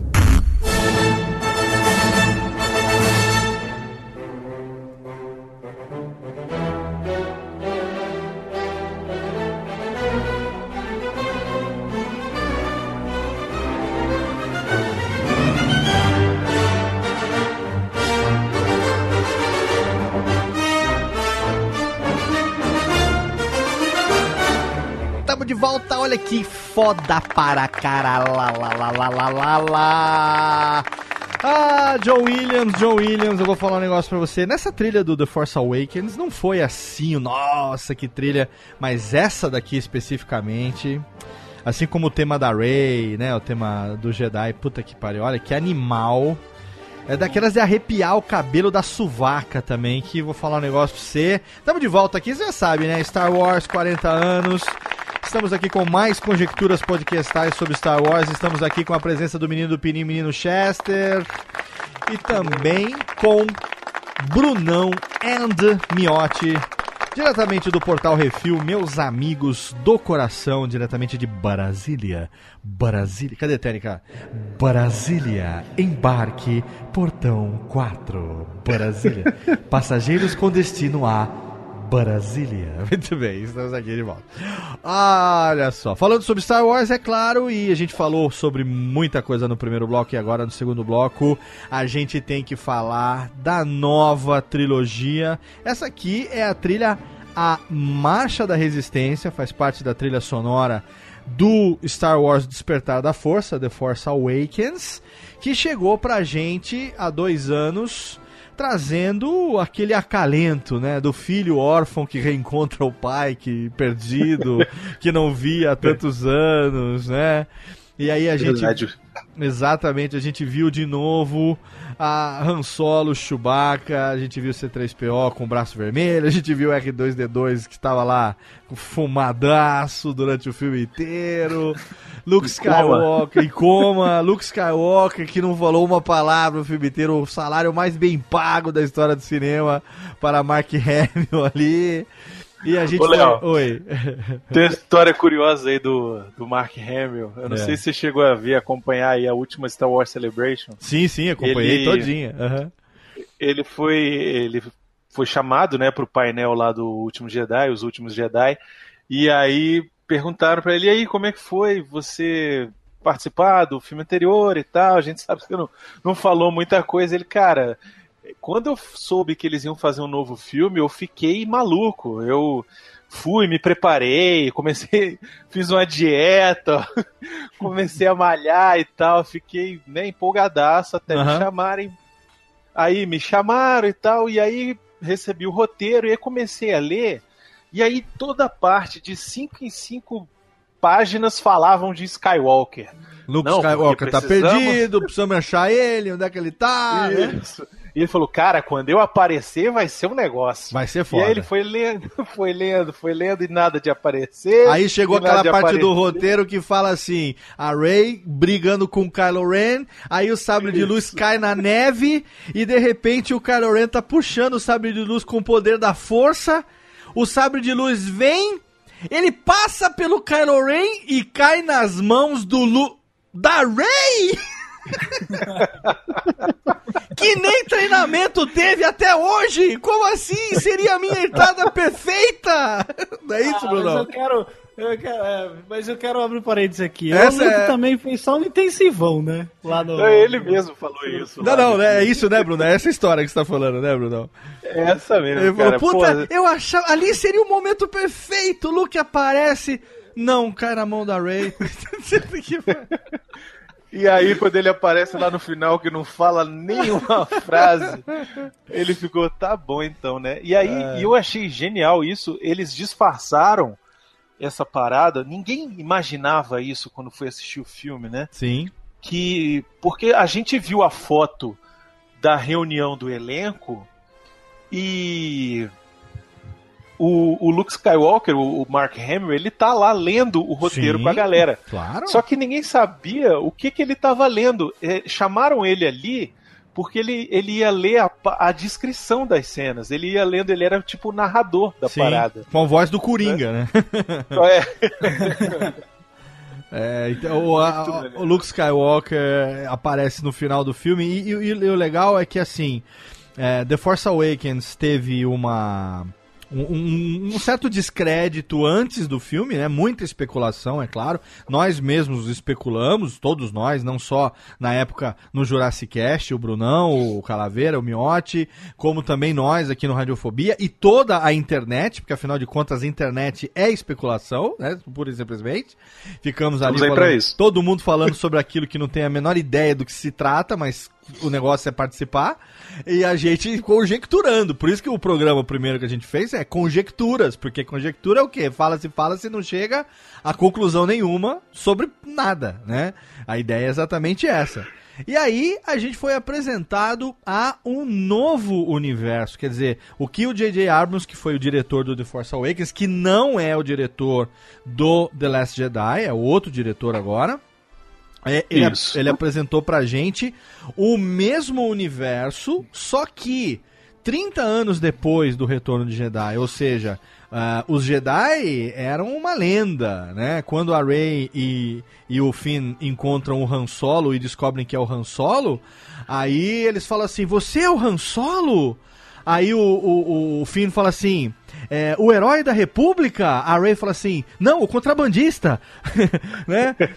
Que eles têm, Cada um eles, referência. é, cada um tem a sua referência, né? Então, é, ele fala que não, a força era verdade, o Jedi era tudo verdade, coisas que ali naquele momento são é, lenda pra muita gente, coisas que não fazem mais parte do dia a dia. E é lógico que, coincidentemente, no roteiro desse filme aparece o Kylo Ren, que acaba sendo herdeiro de sangue do próprio Darth Vader. A gente é apresentado a Rey, que eu acho que a gente vai acabar descobrindo que o nome dela não é Rey, porque Rey é o nome de uma piloto da República que tá naquele capacete da cena aonde ela tá saindo do AT&T, onde ela usa pra dormir. Tem um, um capacete que ela tá assim, e ali do lado tá escrito Rey, que era o nome de uma piloto da República que, que inclusive aparece no livro, cadê aqui o livro? Como é que chama? Marcas. é, cadê? Marcas da Guerra. Marcas da Guerra? É, essa Rey aparece como uma piloto da República e a gente vai descobrir que é, o, o X-Wing, ou sei lá, a nave que ela pilotava, caiu no planeta Jakku e então é, a Rey talvez nem se chame Rey, né? É o nome talvez que ela tenha adotado quando a família largou ela no planeta lá e ela acabou adotando aquele nome ali. É, a gente é apresentado pro Finn, que é um Stormtrooper que se arrepende de ter sido Stormtrooper, mas ele não tem escolha, porque ele conta a história também de que ele foi entregue pro Império ainda criança, para treinamento e tal. E A gente- rola uma lavagem cerebral ali neles. Rola um né? brainwash, exatamente. Não tem mais o, o exército de clones, é, é uma outra realidade. E a gente é apresentado para um novo lado do Dark Side, um novo lado sombrio, que é o lado da, da, da, nova, da ordem, né? Da, da nova ordem. E o que era a rebelião agora é a resistência. Você tem o supremo líder Snoke, que ninguém até agora sabe quem é, do que, que se trata, né? Parecia um gigante, mas aquilo ali pode ser só uma reprodução holográfica enorme para ele parecer mais ah, assustador do que é. Muita gente tá especulando que ele seja o Darth Plagueis, que é o mestre do Palpatine. É uma especulação, uma teoria que se tem aí e tal. Enfim, a gente tá num novo universo e dois anos se passaram, quer dizer, quase dois anos se passaram, e agora a gente tem a continuidade disso com o episódio do meio, o segundo, né? O segundo, a gente tem pela experiência do Império Contra-Ataca, é foda pra caralho, tem que ser. É. Exato. É, Então- recentemente, o pessoal, todo mundo que, que leu o roteiro do, do filme, falou que é o melhor roteiro de Star Wars. Eu não sei, assim, eu até, né, tudo bem, eles querem vender o filme, né, mas, enfim, o próprio JJ falou, depois de ler o roteiro, falou, puxa, esse eu queria filmar, viu? O roteiro do The Force Awakens é do Lawrence Kasdan, né? Isso, O- exatamente. O, roteiro do episódio 8 é do próprio diretor do filme, que tá. Isso, é do próprio Ryan Johnson. Ryan Johnson, mesmo. ele é o diretor e também é o roteirista. Isso, é. E é um baita nerdão de Star Wars, é um cara que Ele é da nossa, Star ele é da Wars. nossa, da nossa turma. Ele é, ele é da nossa turma, da nossa gangue, e ele é um baita fã do Star Wars e, e tal.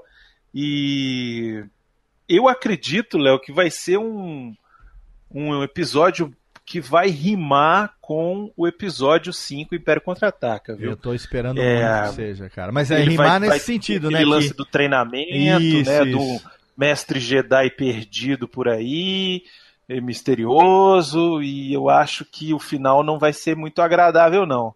Alguém vai perder uma mão aí, hein? O Luke vai ser o Yoda da Rey, né? Eu acredito que sim. É, te- teve aquela foto, né, super maneira que teve da, do Luke nas costas da, da atriz Ao lá, contrário. né? Ah, é, sim, sim, sim. Muito- sim, é, é. Isso, é muito legal, fazendo exatamente essa rima, né, com o Yoda, que no, no episódio lá o Luke tá treinando, né? Então, a gente especulou muito até há um mês atrás. E aí teve a Star Wars Celebration em Orlando, que se você aí não acompanha a cena Star Wars, você pode procurar os vídeos no YouTube, no próprio site do Star Wars, no, no canal do Star Wars oficial, é, no YouTube você encontra esses vídeos. Os vídeos foram transmitidos também na própria página do StarWars.com. Star Wars Celebration, um evento oficial da franquia Star Wars, que tem a participação da presidente da Lucasfilm, a Kathleen Kennedy, tem a participação dos próprios atores e atores de, de todas as, as, as- os momentos, né, apareceram nesse evento. É um evento que eu também, nossa, tenho muita vontade de um dia participar de uma celebration, porque é um negócio assim que deve ser um, ner um nerdgasm de Star Wars assim total, né? Apesar que entre um, um- entre um painel e outro não tem muito que você fazer ali no meio daquele povão ali, no- além de ficar tendo- gastando dinheiro que você não tem, comprando coisas que você provavelmente vai ser parado na alfândega para trazer no Brasil. Então é um negócio ali meio de louco, mas que seria legal pelo menos um dia poder participar para ver um painel desse e tal. Seria foda. Então você tem ah, esse evento e no evento, na Star Wars Celebration, nós tivemos o primeiro teaser trailer, não é nem, nem o primeiro trailer, né? É o primeiro É, o teaser teaser trailer do The Last Jedi. The Last Jedi, quando foi anunciado, a gente teve as especulações, né? The Last Jedi, porque é em inglês. Então, The Last Jedi pode ser o último Jedi, pode ser a última Jedi, porque Jedi não tem gênero. E eu lembro que eu botei um tweet e falei, mas gente, é, Jedi não tem gênero, mas também não tem plural. Então, Não. pode ser o último Jedi, pode ser a última Jedi, como pode ser também os últimos Jedi. E aí, quando veio a confirmação das traduções do título em vários idiomas, em português a gente teve, então, oficialmente dizendo que seria Os Últimos Jedi. E o trailer veio corroborar isso, né? Aí, aquela minha opinião de merda que eu não sei se vocês compartilham disso comigo ou não, mas assim, o trailer é muito foda, pra quem é fã, arrepia o cabelo do sovaco, mas ele mais confunde do que esclarece. Então, né, ou porque o Luke tem uma cena que ele aparece, se você não viu o trailer ainda, procura lá no YouTube e ele a primeira fala, né, apesar de ele falar várias vezes, você vai ver análises, tem vários vídeos de análises desse desse trailer por N canais da internet que analisam tudo que acontece. Eles encontram voz ali do Obi-Wan, eles encontram voz do. do- enfim, é, várias vozes ali misturadas e tal. É, in- inclusive do próprio Luke, obviamente. E ele termina explicitamente o trailer dizendo It's time for the Jedi to end. E você acaba, né? Tipo, eh, você pensa assim, é hora dos Jedi, sei lá, tacarem fogo na, na- na- na- no circo, meterem o pé na porta, botarem pra fuder. Ele fala, não, é hora dos Jedi Acabar com essa merda, né? acabarem, aca- dos Jedi terminarem. É. Então, meninos, eu quero as impressões de vocês sobre ah, não só o trailer, sobre também as teorias e expectativas que cada um de vocês construiu e compartilha ao longo desses meses aí que a gente tem pela frente ainda. Mioto, Miote, fale aí. Mioto, que, que gente, Mioto. O que, que a gente. Mioto, o que, que a gente aprontou lá no nosso canal no YouTube? Então, a gente fez também a análise, né? É, Assim, deixa eu só falar um pouquinho antes do- da, da nossa análise. Que veio, como o Léo tá falando, veio muitas teorias depois que acabou o episódio 7. Né? E todas que, pelo jeito, foram furadas, né? Que ninguém conseguiu, é, pelo trailer que tá mostrando, né? Adivinhar o que vai acontecer. Eu não sei porquê, mas ontem, ou anteontem, não lembro, mas eu. Nessa semana, eu tava pensando aqui, pô, será que o Troll vai aparecer no filme? É uma, hein? Seria foda, É uma. né? Vai que ele aparece, porque, pô, apareceu no Rebel só. Eu acho que podem aproveitar ele no filme, né? É, se ele não morreu e a, a morte dele não foi explicada, por exemplo, é, nas próximas temporadas do Rebels, pode ser que ele apareça, né? Vai que ele é o Benício Del Toro. Não sei. Benício Del Toro que foi confirmado como, como, como cast no, no, no filme, né? Pois É, só que o lance do Benício Del Toro, ele falou que a participação dele, é, o personagem dele é, é um vilão, mas também não é tão vilão assim. Então, ele, ele é um antagonista, mas isso não quer dizer que ele seja de todo mal, foi isso que ele quis dizer.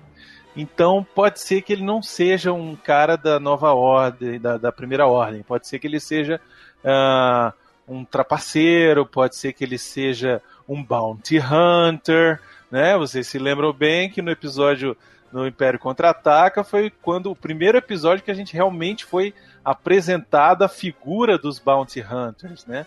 Ah, principalmente de um certo Boba Fett. Então, é, pode ser isso também, sacou? Eu, eu não duvido nada, eu não duvido nada. Mas aí você se seja- refere aos Bounty Hunters em geral ou aos Mandalorianos, como o Boba Fett e o, e o Django Fett eram Mandalorians? Então, eu não sei se vão usar o lance do Mandalorian. Se usarem, eu vou urrar no cinema, vou tirar a camisa Eu também. e girar ela na cabeça, né? Mas eu, eu acredito que o personagem dele seja, seja desses, assim, um- uma coisa meio trapaceira, assim, que vai vender uh, localização Uma de coisa alguém, meio lando, um cara sabe? meio, meio lando, assim. meio lando, é, meio lando pau no cu, sabe? assim, Aham, né? aham. Até porque se você vê a, a primeira ordem, é, não tem uns caras mais velhos assim, né? É feito, é uma, é uma rapaziada ali, né? Tipo, Então, é eu acho que o ponto. tá o, é, o ponto todo, eu acho que é o seguinte. É, a gente já sabe que nesse intervalo entre o Retorno de Jedi e o Despertar da Força, a gente já sabe que o Luke teve uma academia Jedi. A gente já sabe que ele teve novos discípulos. A gente sabe que ah, o Ben Solo, né? O Benjamin Solo, Ben Solo, que é o, o Kylo Ren, era o principal discípulo dele. Que ele foi. é, qual, é, qual é a expressão que fala? Que ele foi. É, quando fala pelo lado negro, é qual é, qual é a expressão que usa Seduzido, muito? né? Seduzido, Seduzido, seduzido, né? exatamente. Ele foi seduzido pelo lado negro e a Leia deixa claro isso num diálogo dela com o Han, que foi o Snoke que foi o responsável por isso. Né? Fala, não, não, ele é do bem, ele é bom e tal. Foi o Snoke, aquele filho da puta, fez a cabeça dele, o caralho e tal. E aí. E nessa hora o Han Solo fala que there's too much Vader in him. Exato, tem É. muito Vader nele, e aí ele fala assim, bom, é, e aí o, o- o- a situação toda é que a gente vê num flashback, né? Que, no flashback da Rey, na verdade, no flashback da Rey, quando ela pega o lightsaber, a gente vê o que que aconteceu, que o Kylo Ren, na verdade, ele é o líder dos Cavaleiros de Ren, né? Ele acabou sendo o, o, o- o líder desses cavaleiros e ele se rebelou contra o Luke provavelmente a cena que a gente viu no trailer agora é de um palácio pegando fogo e o Luke tá ali se ajoelhando do lado do R2 seja um flashback da destruição da Academia Jedi, eu acho que vai ser. Eu acho que vai ser visão da Rey também, viu? Eu acho que vai ser, mas acho que vai ser um flashback mostrando como foi que Sim. tudo terminou e como foi que o Sim. Luke acabou se tornando um ermitão, alguma coisa nesse sentido. Então, algumas coisas a gente já sabe, mas a grande interrogação que o, o, o, o primeiro filme, né, O Despertar da Força, não deixou nenhuma pista é sobre a identidade do Snoke. Verdade. A gente não tem pista nenhuma sobre a identidade dele. A gente sabe que ele se projeta como uma hologra- um holograma gigante. A gente sabe que ele tem uma puta de uma rachadura na cabeça. E não por acaso agora a cicatriz de lightsaber da luta entre a Rey e o Kylo Ren acabou deixando ele com uma cicatriz na cara também bem, bem feia. Que por acaso o diretor até mudou de lugar a cicatriz. É, Tava bem mais feia antes. do Tava filme, na né? testa e ele botou mais- do lado, assim, meio em cima do olho, fez um negócio assim mais. né, mais Samurai X, assim, na cara dele ali. O que, que vocês acham dessa coisa do Snoke? Porque, assim, a- no primeiro filme, eles conseguiram mostrar uma arma que era 20 vezes mais, sei lá, quantas vezes mais motherfucker do que a Estrela da Morte, e já destruíram. E a ordem que tava ali toda, né, feliz e contente, de repente agora bateram em retirada. O Kylo Ren, que parecia que era o pica das galáxias, foi derrotado numa luta por uma scavenger lá, por uma caçadora de lixo, né, de, de, ca- catadora de, de, de, de sucata, sucateira. Sucateira, rainha da sucata! Ele foi, ele foi, olha só, o Kylo Ren foi derrotado pela rainha da sucata, senhoras e senhores. Tomou Pela, cacete. pela Regina Pela Duarte. Regina né? Duarte, menina. A Gabriela Duarte fazendo o papel dela moça. o que é que nós podemos esperar daqui? Porque agora, claro, o episódio 8 vai mostrar, enfim, diz, diz a, a Lendia que ele vai começar aonde o Despertar da Força terminou. Que é com a Rey entregando o lightsaber pro Luke e o Luke falando. Olá, tudo bem? Alguma coisa assim. Quer dizer. O Luke vai falar assim: rapaz, não tinha uma mão junto com esse, com esse sabe? Não encontraram junto? Não né? acharam a mão junto com essa porra? Acharam a mão junto, tem uma saudade daquela mão. O que, que vocês acham, hein? Agora, agora eu, quero, eu quero teorias malucas a respeito da identidade do Snoke. Eu quero teorias malucas a respeito por que, que os Jedi tem que terminar. E aí? Então, é, a gente fez uma análise lá no youtube.com/barra Refil TV. Olha que bonito, hein? Cadê? Pera aí que a técnica tá dormindo. A técnica tá fazendo o quê? Vendo o trailer? Ah, que bonita a técnica vendo o trailer. Só o tic- aí, viada, pô. É Isso. É. Mas a gente fez uma análise do trailer lá no canal e a gente falou de várias coisas assim que supostamente que, que é o nosso palpite, pelo menos o meu, o Miotti também deu os dele lá. É, um deles é de por que, que o Luke fala que os Jedi têm que acabar. É, o, o, o cerne ali do trailer, o tempo todo eles estão falando do da, da parada do equilíbrio, né? O Luke pergunta pra Rey o que, que ela enxergou na visão e ela fala, ah, enxerguei o lado, é, o lado claro da, da, da força, enxerguei o lado escuro Aham. e também o, o equilíbrio, né? E na hora que ela fala exatamente o equilíbrio, tá mostrando tipo um livro Jedi de muito tempo atrás que, se não me engano, né, pelo, pelos, pelo que o próprio Despertar da Força fala, o Luke tinha sumido porque tinha ido procurar o primeiro templo Jedi, né? Que ficava nessa ilha aí desse planeta que ele tá, desse planeta que tem só ilhas, né? Pelo, pelo que eu entendi. E porque Star Wars é assim, né? O planeta, quando é, é neve, é só neve. O planeta é, é, é areia, é só areia. Quando é, né? É, é sempre assim, um planeta. Floresta é só floresta. Mas. E aí ele achou o tal do, do templo Jedi ali naquele lugar. E ele descobriu, provavelmente, eu não sei, quem estiver escutando isso quiser desligar, porque pode ser um puta spoiler do filme. Sim. Mas, enfim, é especulação, né? Ah, não é spoiler, se não saiu ainda, não é spoiler. É, exato. Mas vai, vai que eu acerto, né? E nego estraga a surpresa Cê- pra todo mundo. Ah. Mas o, o, que, o que tá rolando de especulação é que aquele lugar seria sim o primeiro templo Jedi e que ali estaria realmente o conhecimento de como ter o equilíbrio sobre a força naqueles livros ali. Se não me engano, no Rebels, é porque eu não assisti todo ainda, tem o tal do Jedi Bentu. Tem é um o Bentu, Grey. sim, tem. Uhum. Exatamente. Que ele é o tal do, do, do um Grey, ele não é um Jedi. Não, ele se coloca numa posição do meio, a- a ele não se posiciona. Quando ele é Exatamente. obrigado a se posicionar em algum momento, né? Eu não sei se isso vai ser um spoiler ou não do Rebels, mas não é. Quando em algum momento um dos lados obriga o Bentu a se posicionar, ele vira uma entidade de red, de raiva, sabe? Ele vira uma, uma entidade de. é, é, é, como se diz? De energia pura, entendeu?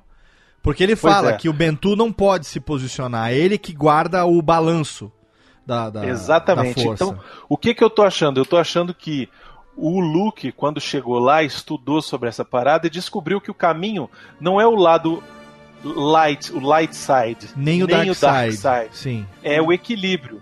É um Jedi que, como ele, por exemplo, ele é o único Jedi que a gente viu fazendo o choke, dando Sim. aquele enforcamento lá no porquinho, não foi? Sim, sim, sim. Lá no, no, no começo do, do Retorno do Jedi. Retorno do Jedi, ele dá lá um choke nos, nos, nos guardas lá, nos Gamorreanos. Exato. O choke é uma parada que só a gente só vê o Sith fazendo. Darth Vader então usava a torta e a direita. Sim. Tá aí o Rogue One que não me deixa mentir. Tanto é né? que o Luke 40 começa- anos Depois ele tá lá no, no choke. Né, ô Brunão? Tanto é que o Luke começa o Retorno de Jedi é, e praticamente passa o filme todo, tirando as cenas onde eles estão em Endor é, e quando eles estão é, na base rebelde. A maior parte do filme, inclusive no começo e toda essa cena do Jabba, ele tá de preto o tempo todo. né? Isso, exatamente. Ele Mas ele, E com ele uma tá postura- limiar, E- e com uma- de cair, né? E com uma postura, uma postura badass motherfucker, né? Sim, exato.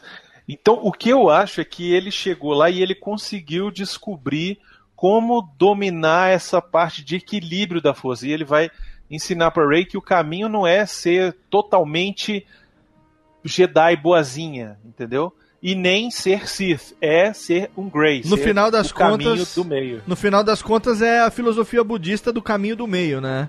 Se a- Olha aí. se e a- o que que tem de tanta coisa de filosofia de budismo nos outros filmes de Star Wars? Porque se a corda for frouxa demais, o som não sai. Se a corda tiver esticada demais, a corda arrebenta. Então, a teoria do caminho do meio acaba sendo né, o, o, o- o negócio todo. Porque ah, se você for pensar bem ao longo do, do- da, da saga, do que é canon, a Ahsoka largou a Ordem Jedi também para se tornar uma Grey, para se tornar o caminho do meio, né?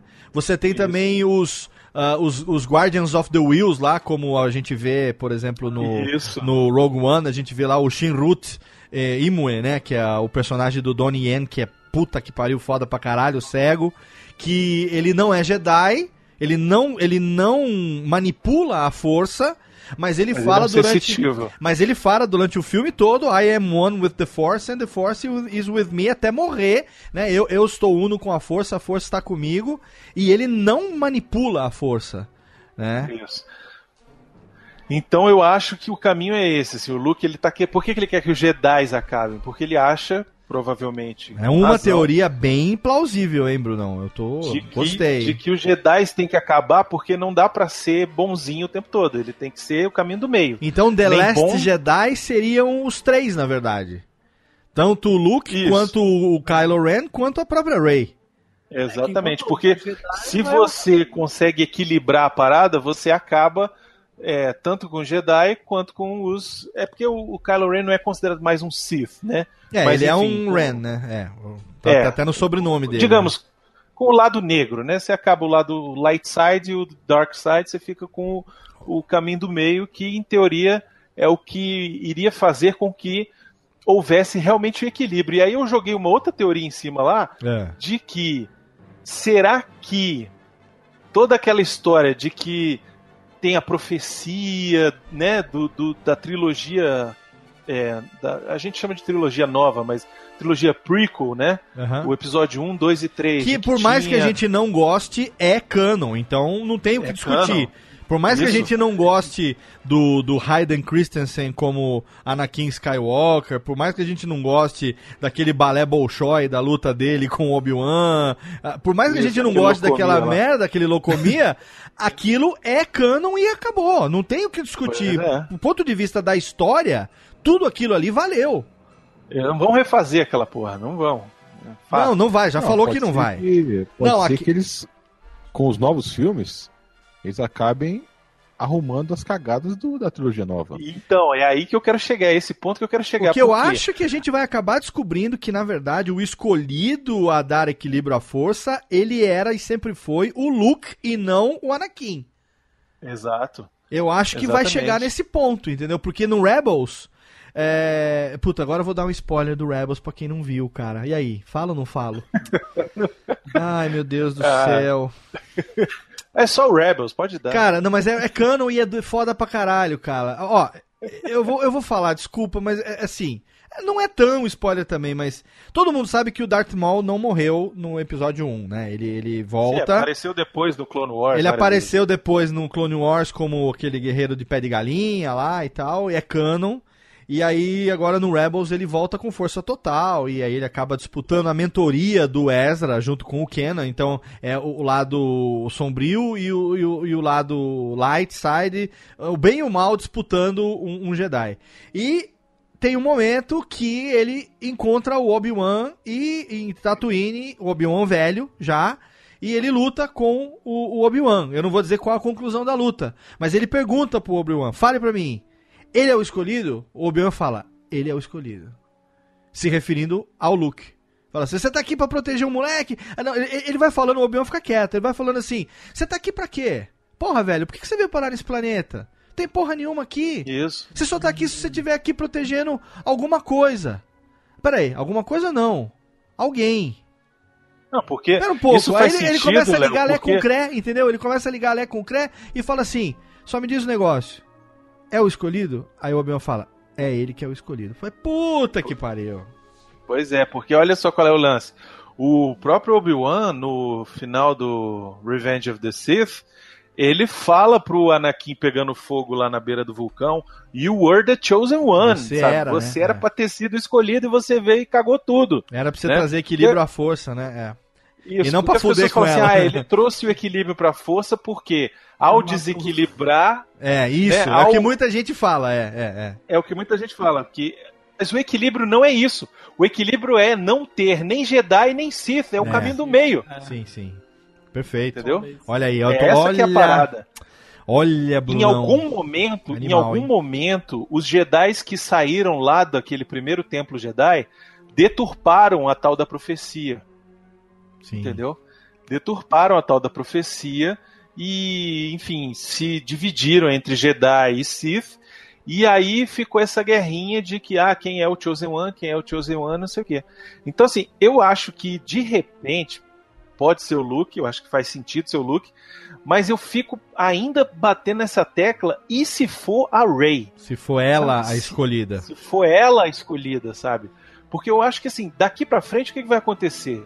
Ó, inevitavelmente eu acho que o Luke Skywalker vai bater as botas nesse filme. Eu acho que a gente tem que começar a preparar o nosso coraçãozinho. Ah, cara, não Entendeu? pode. Eu acho que não. Eu acho que não. Só que ele Será? morre, mas volta com fantasma. É, exato.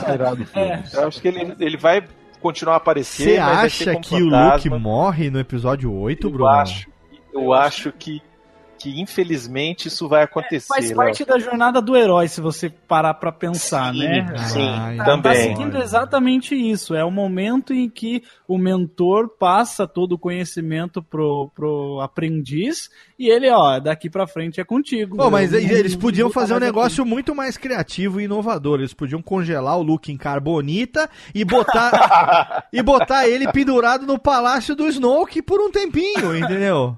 Até, até o, o, o, o Finn, ou então. ah, como é que chama o piloto lá, que eu sempre esqueço o nome dele lá? O Apocalipse. Paul Dameron. O Paul Dameron. Dameron. O Apocalipse de merda lá, o Paul Dameron. Fala isso não, meu Deus do céu, que foi muito ruim. É o Paul Dameron. Mas foi ele que fez o Apocalipse, pô. Foi, foi ele. Então, foi por ele. isso que eu tô falando. esquecer Esquece o nome do ator. Como é que é o nome do ator? Eu sempre esqueço o nome dele. É o Oscar Isaac. Oscar Isaac, Isso, exatamente. Oscar Ir lá e tirar ele da parede do coisa e de- derreter ele de novo e falar assim. Aí quem que vai falar I love you, I know lá? Não sei, entendeu? É, mas ó, eu não quero que ele morra, cara. Ele não quero, não quero. Eu também não quero, quer, Léo, né? mas olha, eu, eu você, já ia, eu já tô preparando meu coração. Mas você acha que já não mataram o Han entendeu? Solo pra não ter que matar mais ninguém depois? Desde a morte Mas do é- Han Mas Solo. vai passar o bastão, Léo. Vai passar o bastão. Isso, esse aqui é o lance, porque os novos filmes não são mais sobre os velhos, entendeu? Agora É. é. essa nova geração aí, o Han Solo, ele é um papel importante no Force Awakens, mas ele não, não é o principal, né? O que move a história é a Rey, é o Kylo Ren, né? E são esses aí que vão seguir daqui pra frente. Então, eu acredito que esse, talvez o Luke morra igual o Yoda morreu, sabe? Ele simplesmente ele é um com a força, sabe? E, e se esvai, né? É, e, e- e eu fico imaginando que ele possa voltar como fantasma. E talvez ele possa voltar como um fantasma nem Jedi, um fantasma Grey. E aí sim é que ele vai ser o cão chupando manga, sabe? Você acha Tipo, que se é ele perder. Ô, Brunão, você acha Entendeu? que se ele perder o corpo físico, ele perde a limitação que talvez esteja segurando ele? Olha aí, pode ser também, entendeu? Cara, tudo é possível. E né? aí ele vai, ele Assim, vai não- atuar não- na força pura e simplesmente? Olha aí que maneira. Você acha que ele De vai, repente- ele vai se tornar one with the force and the force One- with Olha him? aí, pode. É. pode. Os sinais estão aí, cara. Os sinais estão aí. Olha, entendeu? agora, vou- agora deu, ó, o vinho agora fez efeito aqui, cara, ó. É. Tudo bom. a gente pode especular, né, nessas, nessas coisas todas. A única coisa que a gente é, não, não tem. Assim, a única coisa que eu tenho certeza, É. que eu tenho certeza é que alguém vai perder uma mão nesse filme.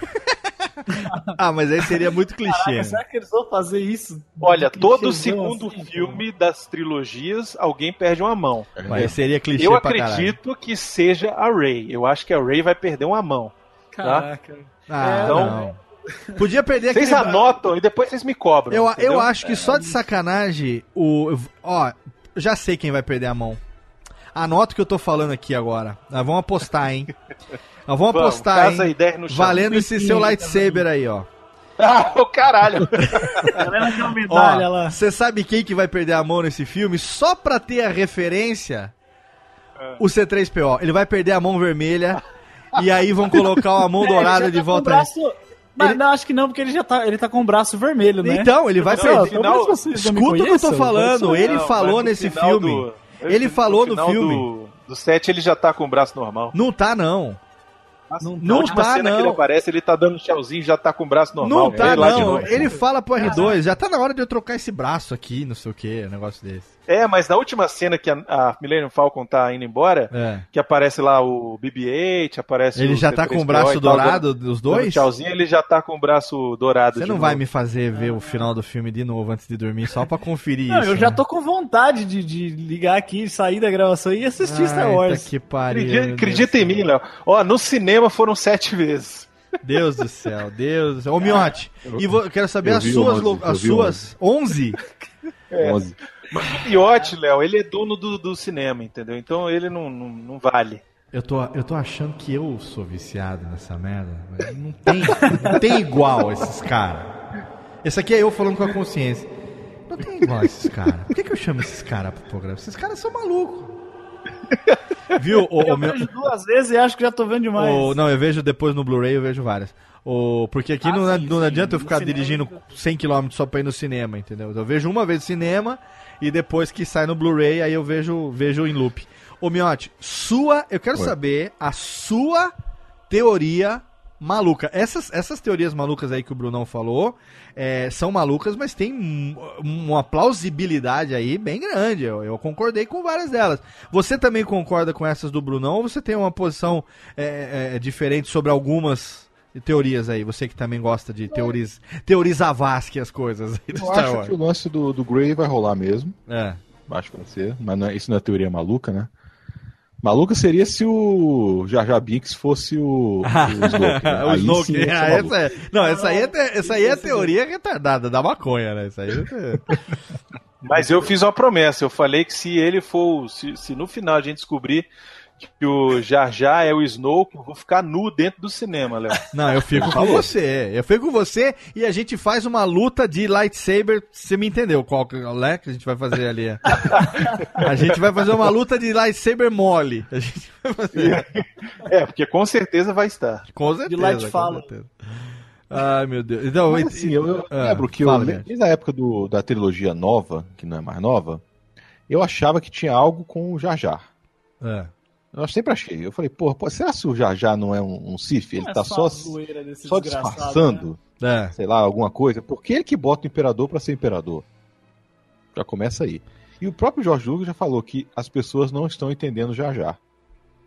Hum, Eu não tô falando que ele é Snoke, não, mas sei lá. eu o, o acho- George Lucas é outro palhaço que agora tá, tá, tá, tá querendo zoar todo mundo, entendeu? O próprio. Ah, o Jorge Lucas um tocou livro- foda-se, né? Ele, ele tá na fase do me É. processa, né? Lá nos Estados Unidos já saiu a sequência do Aftermath aí, do. Como é o nome? Marcas da Guerra, eu- Marcas da Guerra. do Marcas da Guerra, exatamente. E esse livro Marcas da Guerra ele é interessante porque no meio entre entre as cenas que vão acontecendo da história principal do livro, ele vai mostrando vários personagens. Então tem hora que ele mostra o Lando, o que está acontecendo com o Lando, né? Várias coisas. E tem uma cena em que um personagem lá é, é o Jar Jar Binks. Aparece o qual foi o destino do Jar Jar Binks e ele virou artista de rua. Ah, ele sim, virou sim. Eu vi essa. malabarista lá no sinal, sei lá, um negócio desse. É um filme bem escroto, assim. Que ele é zoado E- pelos seus iguais e tal. Eu vi o negócio Isso, desse, e é né? cano. Então, assim, ele não vai ser o Snoke. A não ser que depois disso ele tenha dado uma reviravolta muito grande na vida, né? E, enfim. Continua, continua se, se escondendo lá. Cara, é- eu acho que a gente tá aqui, né, indo no- num objetivo que é exagerar mesmo na loucura, né? Ué, a brincadeira é essa, né? Exato. Não, não, não, não, exatamente. Ô, ô, menino Jeff, você aí que tem uma visão mais pueril da situação toda aí. Que, que Olha, você Léo, eu acho que realmente essa. Tudo isso faz sentido. O trailer, o clima, né? Aonde tá levando tudo isso. Eu acho que. É- é- um, como a gente estava falando, é, realmente é passar o bastão, né? a- o negócio. Tanto que no, no Despertar da Força, quando o Han Solo morreu, ele, ele ali ele serviu como um plot device ali pro Kylo Ren, né? Pra realmente ele falou assim, olha, ainda tem, ainda o lado da luz está me, tá me tentando. E aí, é, aquela, ele matar o pai dele, ele ainda pede ajuda pro pai dele, né? É. Eu preciso fazer uma coisa, mas eu preciso da sua ajuda. Sim, sim. Aí ele falou assim, eu tô aqui, e aí ele realmente ele faz, ele mata e ele. É. E, e não é à toa que eles estão numa ponte, né? N- não é à toa aquilo. É a última ponte, a última ligação do Kylo Ren com o lado da luz. Então, na hora que ele morre ali, tanto que a luz que tá do lado de fora, que tá iluminando o rosto dele, quando ele Ah, isso foi, foi Solo, bem tá significativo, assim, que à medida que foi ficando vermelho, ele Isso. se revela. É, né? aí já dá pra ver, né, que, que aquilo já tá indo. Então, eu acho que realmente vai, vai essa parada. Eu acredito também que o Luke vai morrer, por causa que a Star Wars sempre seguiu muito a jornada do herói. E essa parada de, de- de- do mentor passar todo o ensinamento para o aprendiz e depois deixar ele seguir em frente. Eu acredito. Eu não, eu não tinha pensado nessa teoria de que ele podia morrer e voltar como fantasma, mas, mas pode fazer sentido, sim.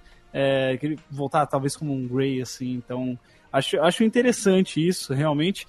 Mas é o caminho é esse, cara. Eu acho que o caminho é, é o equilíbrio. Porque enquanto houver. Acho que o Luke ele leu lá as paradas ele falou assim, cara, enquanto tiver lado da luz, vai ter escuridão. Não adianta. Enquanto Ah, tiver preto, vai Cara, ter. eu tô. ter- É, essa teoria do Brunão aí, ela tá se mostrando realmente a mais. a- a- de todas as que eu ouvi, olha que depois do trailer, eu vi o trailer só no dia do lançamento, eu tava vendo a Celebration, tava passando a cada 5 minutos o trailer, né? Então a gente assistiu umas 80 vezes ali só no dia do lançamento.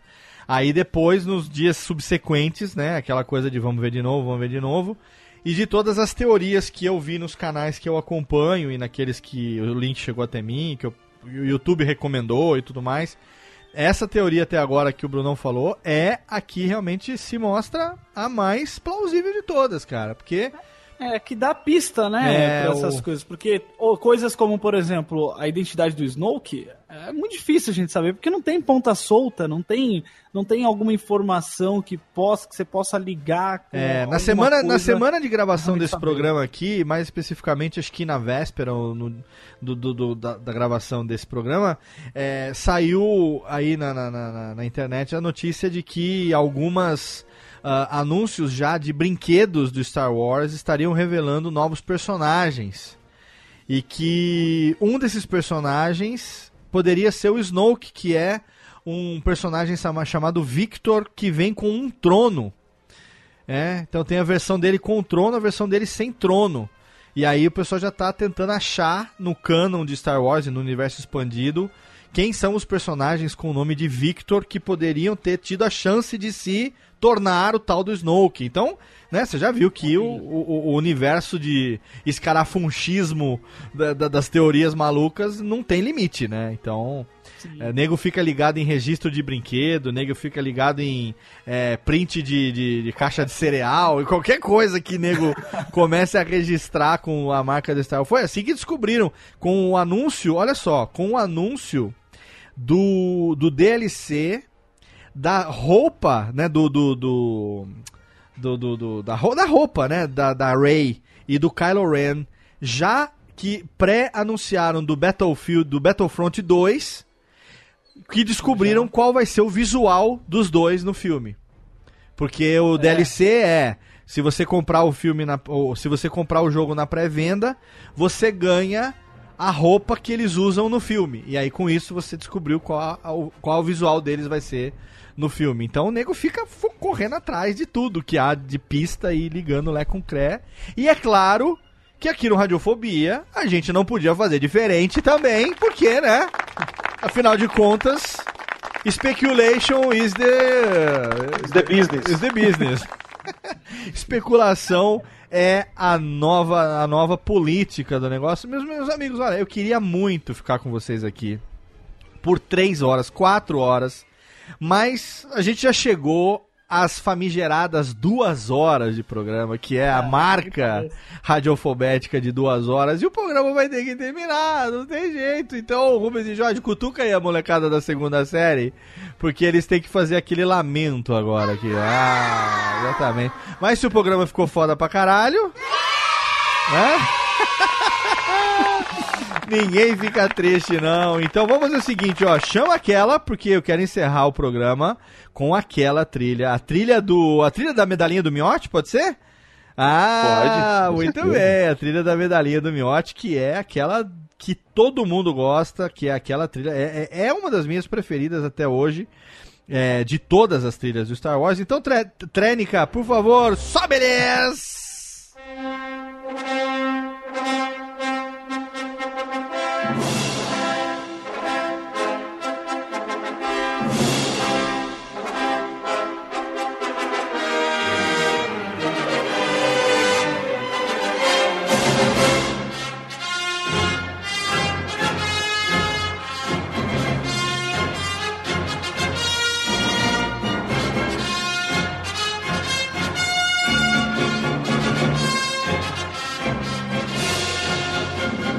Puta que pariu, como eu me arrepio ouvindo essa trilha. Caraca, o tempo passa, o tempo voa, mas algumas coisas além da poupança Bamerinos continuam numa boa. Eu continuo me arrepiando com esse. E eu vou falar pra vocês aqui, eu vou confessar um negócio aqui, ô ô, Técnica. Não precisa disso quando eu vou confessar as coisas. Mania maldita de botar, velho. Quando passa o Star Wars, Nova Esperança na televisão, é. Geralmente na TV a cabo, né? Porque na TV não passa mais na tela quente. Eu tô assistindo ali. É um dos filmes que tá passando, eu tenho que parar pra ver. Né? E aí eu tô assistindo. E essa cena. Toca essa trilha no final do filme. Sempre tem um ninja cortador de cebola do meu lado que faz uma, lag- uma lagriminha escorrer assim. Mas eu juro que não é. É por causa da cebola, tá? É tudo por causa da cebola. Que acontece essa lagriminha? Uma- é uma- um suor masculino pelos olhos que acontece quando eu ouço a- o, o- o tema né, do, do- do- da, da, da- sala do trono, da, da- da premiação ali, da medalhinha. dos heróis. Olha aí. Olha que delícia. Tadadadá,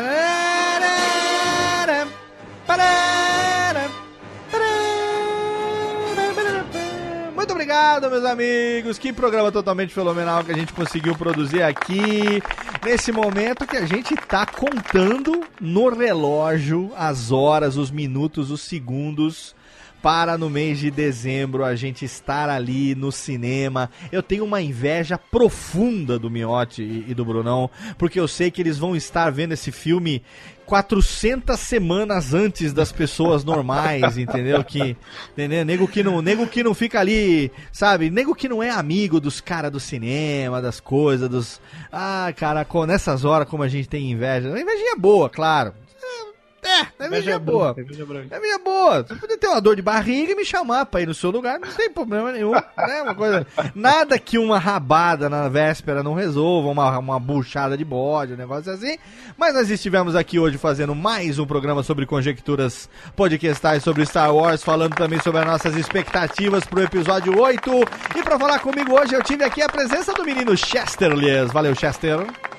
Muito obrigado, Léo. Falar de Star Wars é sempre um prazer pra mim, que apesar de ser fã há não muito tempo quanto vocês, mas eu gosto muito, faz parte da minha vida e eu vou apresentar, eu sempre apresento pra todas as pessoas que eu conheço que, que ainda não, não consomem Star Wars, né? Realmente é um grande prazer pô, Muito sobre bem. coisas que vão acontecer, né? Menino Chester está aqui com a gente no Radiofobia, é o nosso a nossa porta de entrada. Se você manda um e-mail para a nossa empresa, é o Chester quem responde para você. Mas além de participar com a gente aqui, sou eu, estar também ali no atendimento da empresa, ele também está ali quinzenalmente às segundas-feiras com o seu podcast, aonde pode tudo, porque é o Pode Tudo no Cast. Olha que fenomenal. Exa- exatamente, Léo. Pode tudo no cast, chegando aí aos, ao episódio 50. Ó, muito- é muito- muito bom.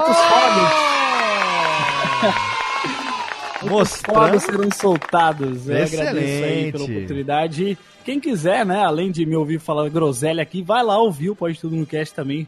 Falar um pouco mais de groselha, porque é sempre bom. A gente tem programas lá sobre Despertar da Força, sobre Rogue One, e claro que também vamos falar, né, quando sair aí, sobre o episódio 8. Exatamente. Chester que está lá no seu Pode Tudo Cast, que também é vlog, vlogger sim, que tem o seu canal no Tutsub, fazendo, fazendo versões e covers. É, eu faço, eu faço meus, meus covers lá, É, né? Tô ele cozinha uma aprendendo couve cada lá, Vez é. mais, aprendendo cada vez mais e tá ficando bacana. Se você quer conhecer esse projeto, que eu gosto muito de fazer, gosto muito de cantar, gosto muito de tocar, então vai lá, se inscreve no canal e peça a sua música que você, você quiser que eu faça. Olha aí, que legal. Muito bem, tá aceitando pedidos agora musicais. Totalmente fenomenal. Muito bom. E eu quero também agradecer, é claro, a presença dos meus convidados. Ele que, eles que são da casa, é claro.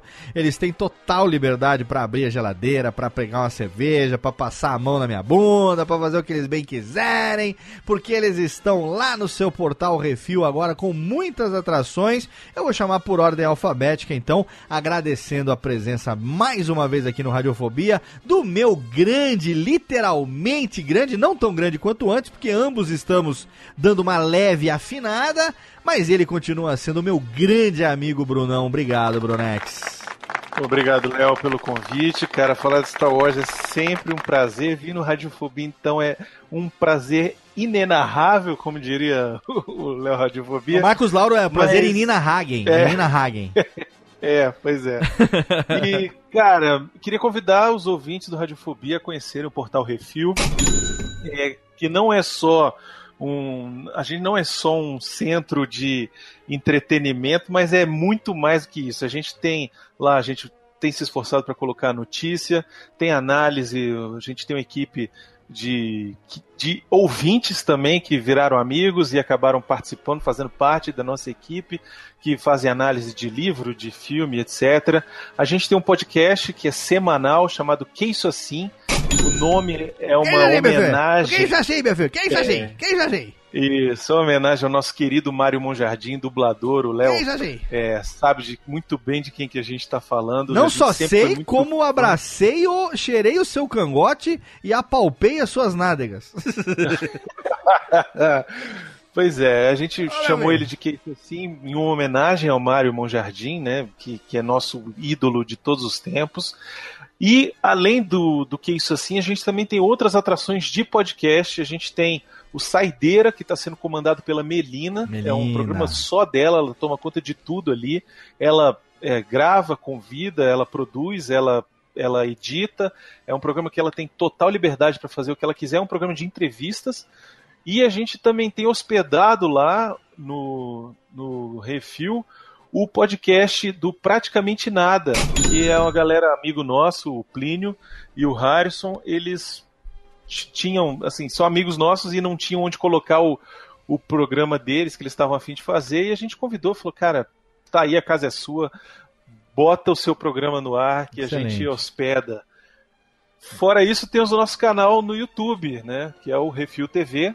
Você pode entrar lá, lá tem análise de trailer, tem Vale a Pena ou da Pena, que a gente comenta sobre o filme que a gente acabou de assistir assim que a gente sai da sala de cinema.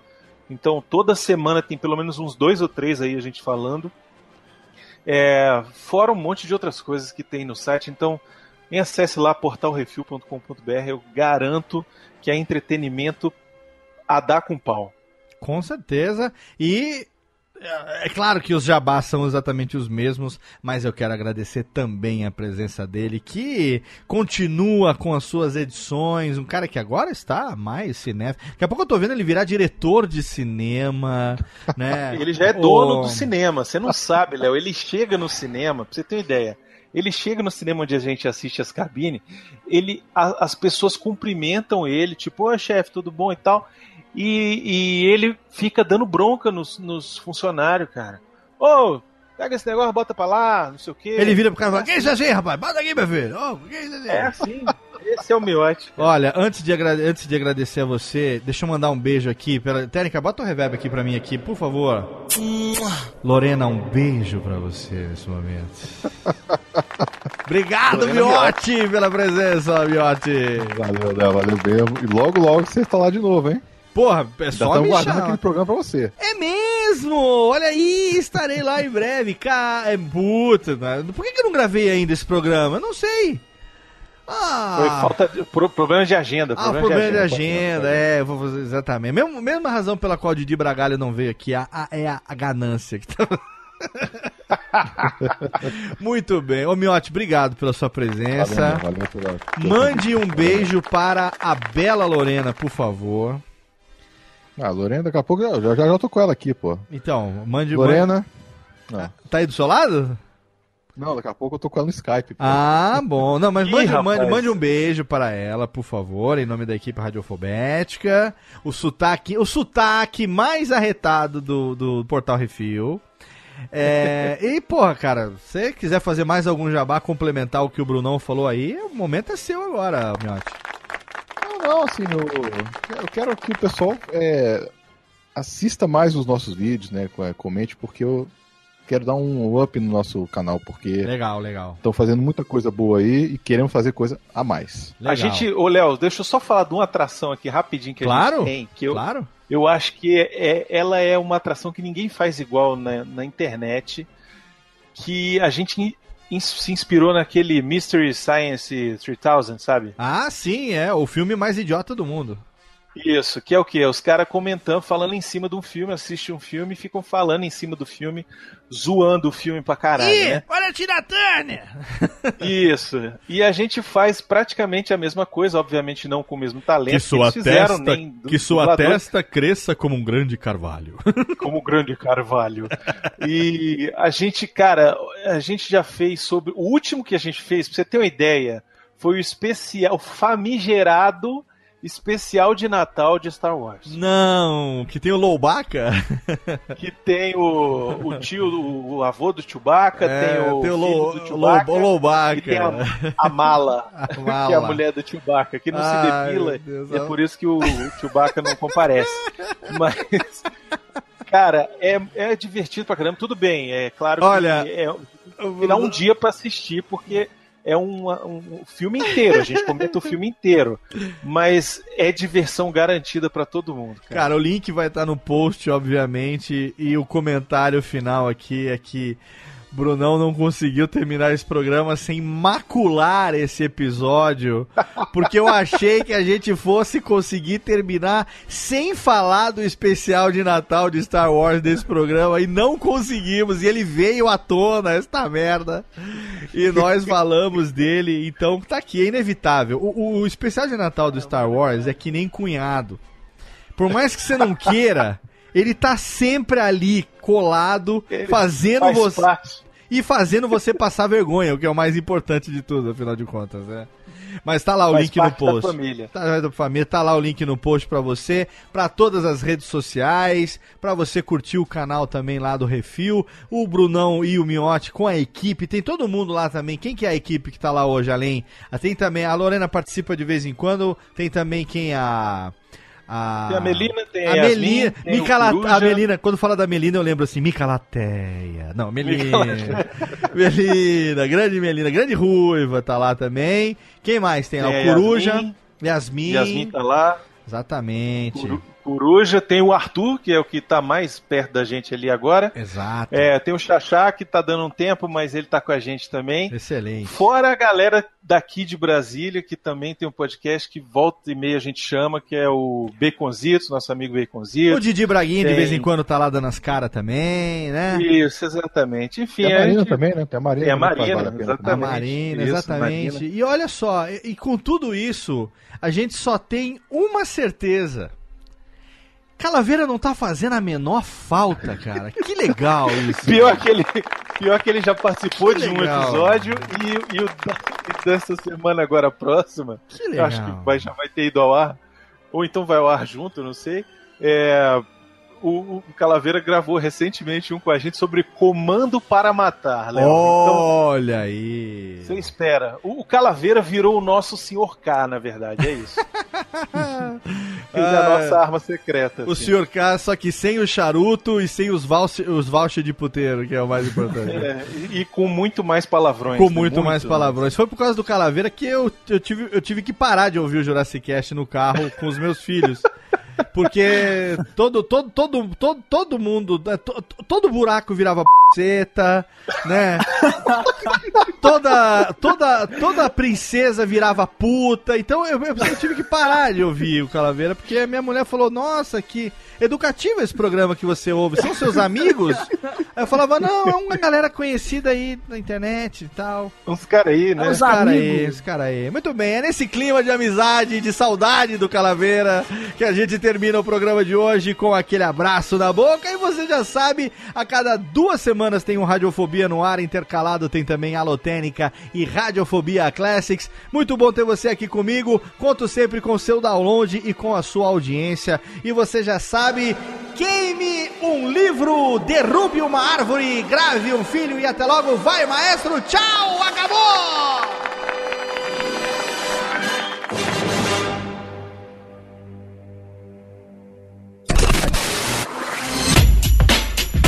Rádio Fobia. Este podcast foi produzido por Radiofobia, podcast e multimídia. Oi, eu sou o Antônio Viviani e quero convidar você a ouvir o nosso podcast Voz Off. Desde julho de 2017, eu e meu amigo Nicola Lauleta temos o prazer de conversar com as grandes vozes do rádio, da TV e da publicidade do Brasil e trazer suas histórias até você. Se você, como nós, é apaixonado por locução, acesse vozoff.com.br e acompanhe nossos episódios aqui na Radiofobia Podcast Network.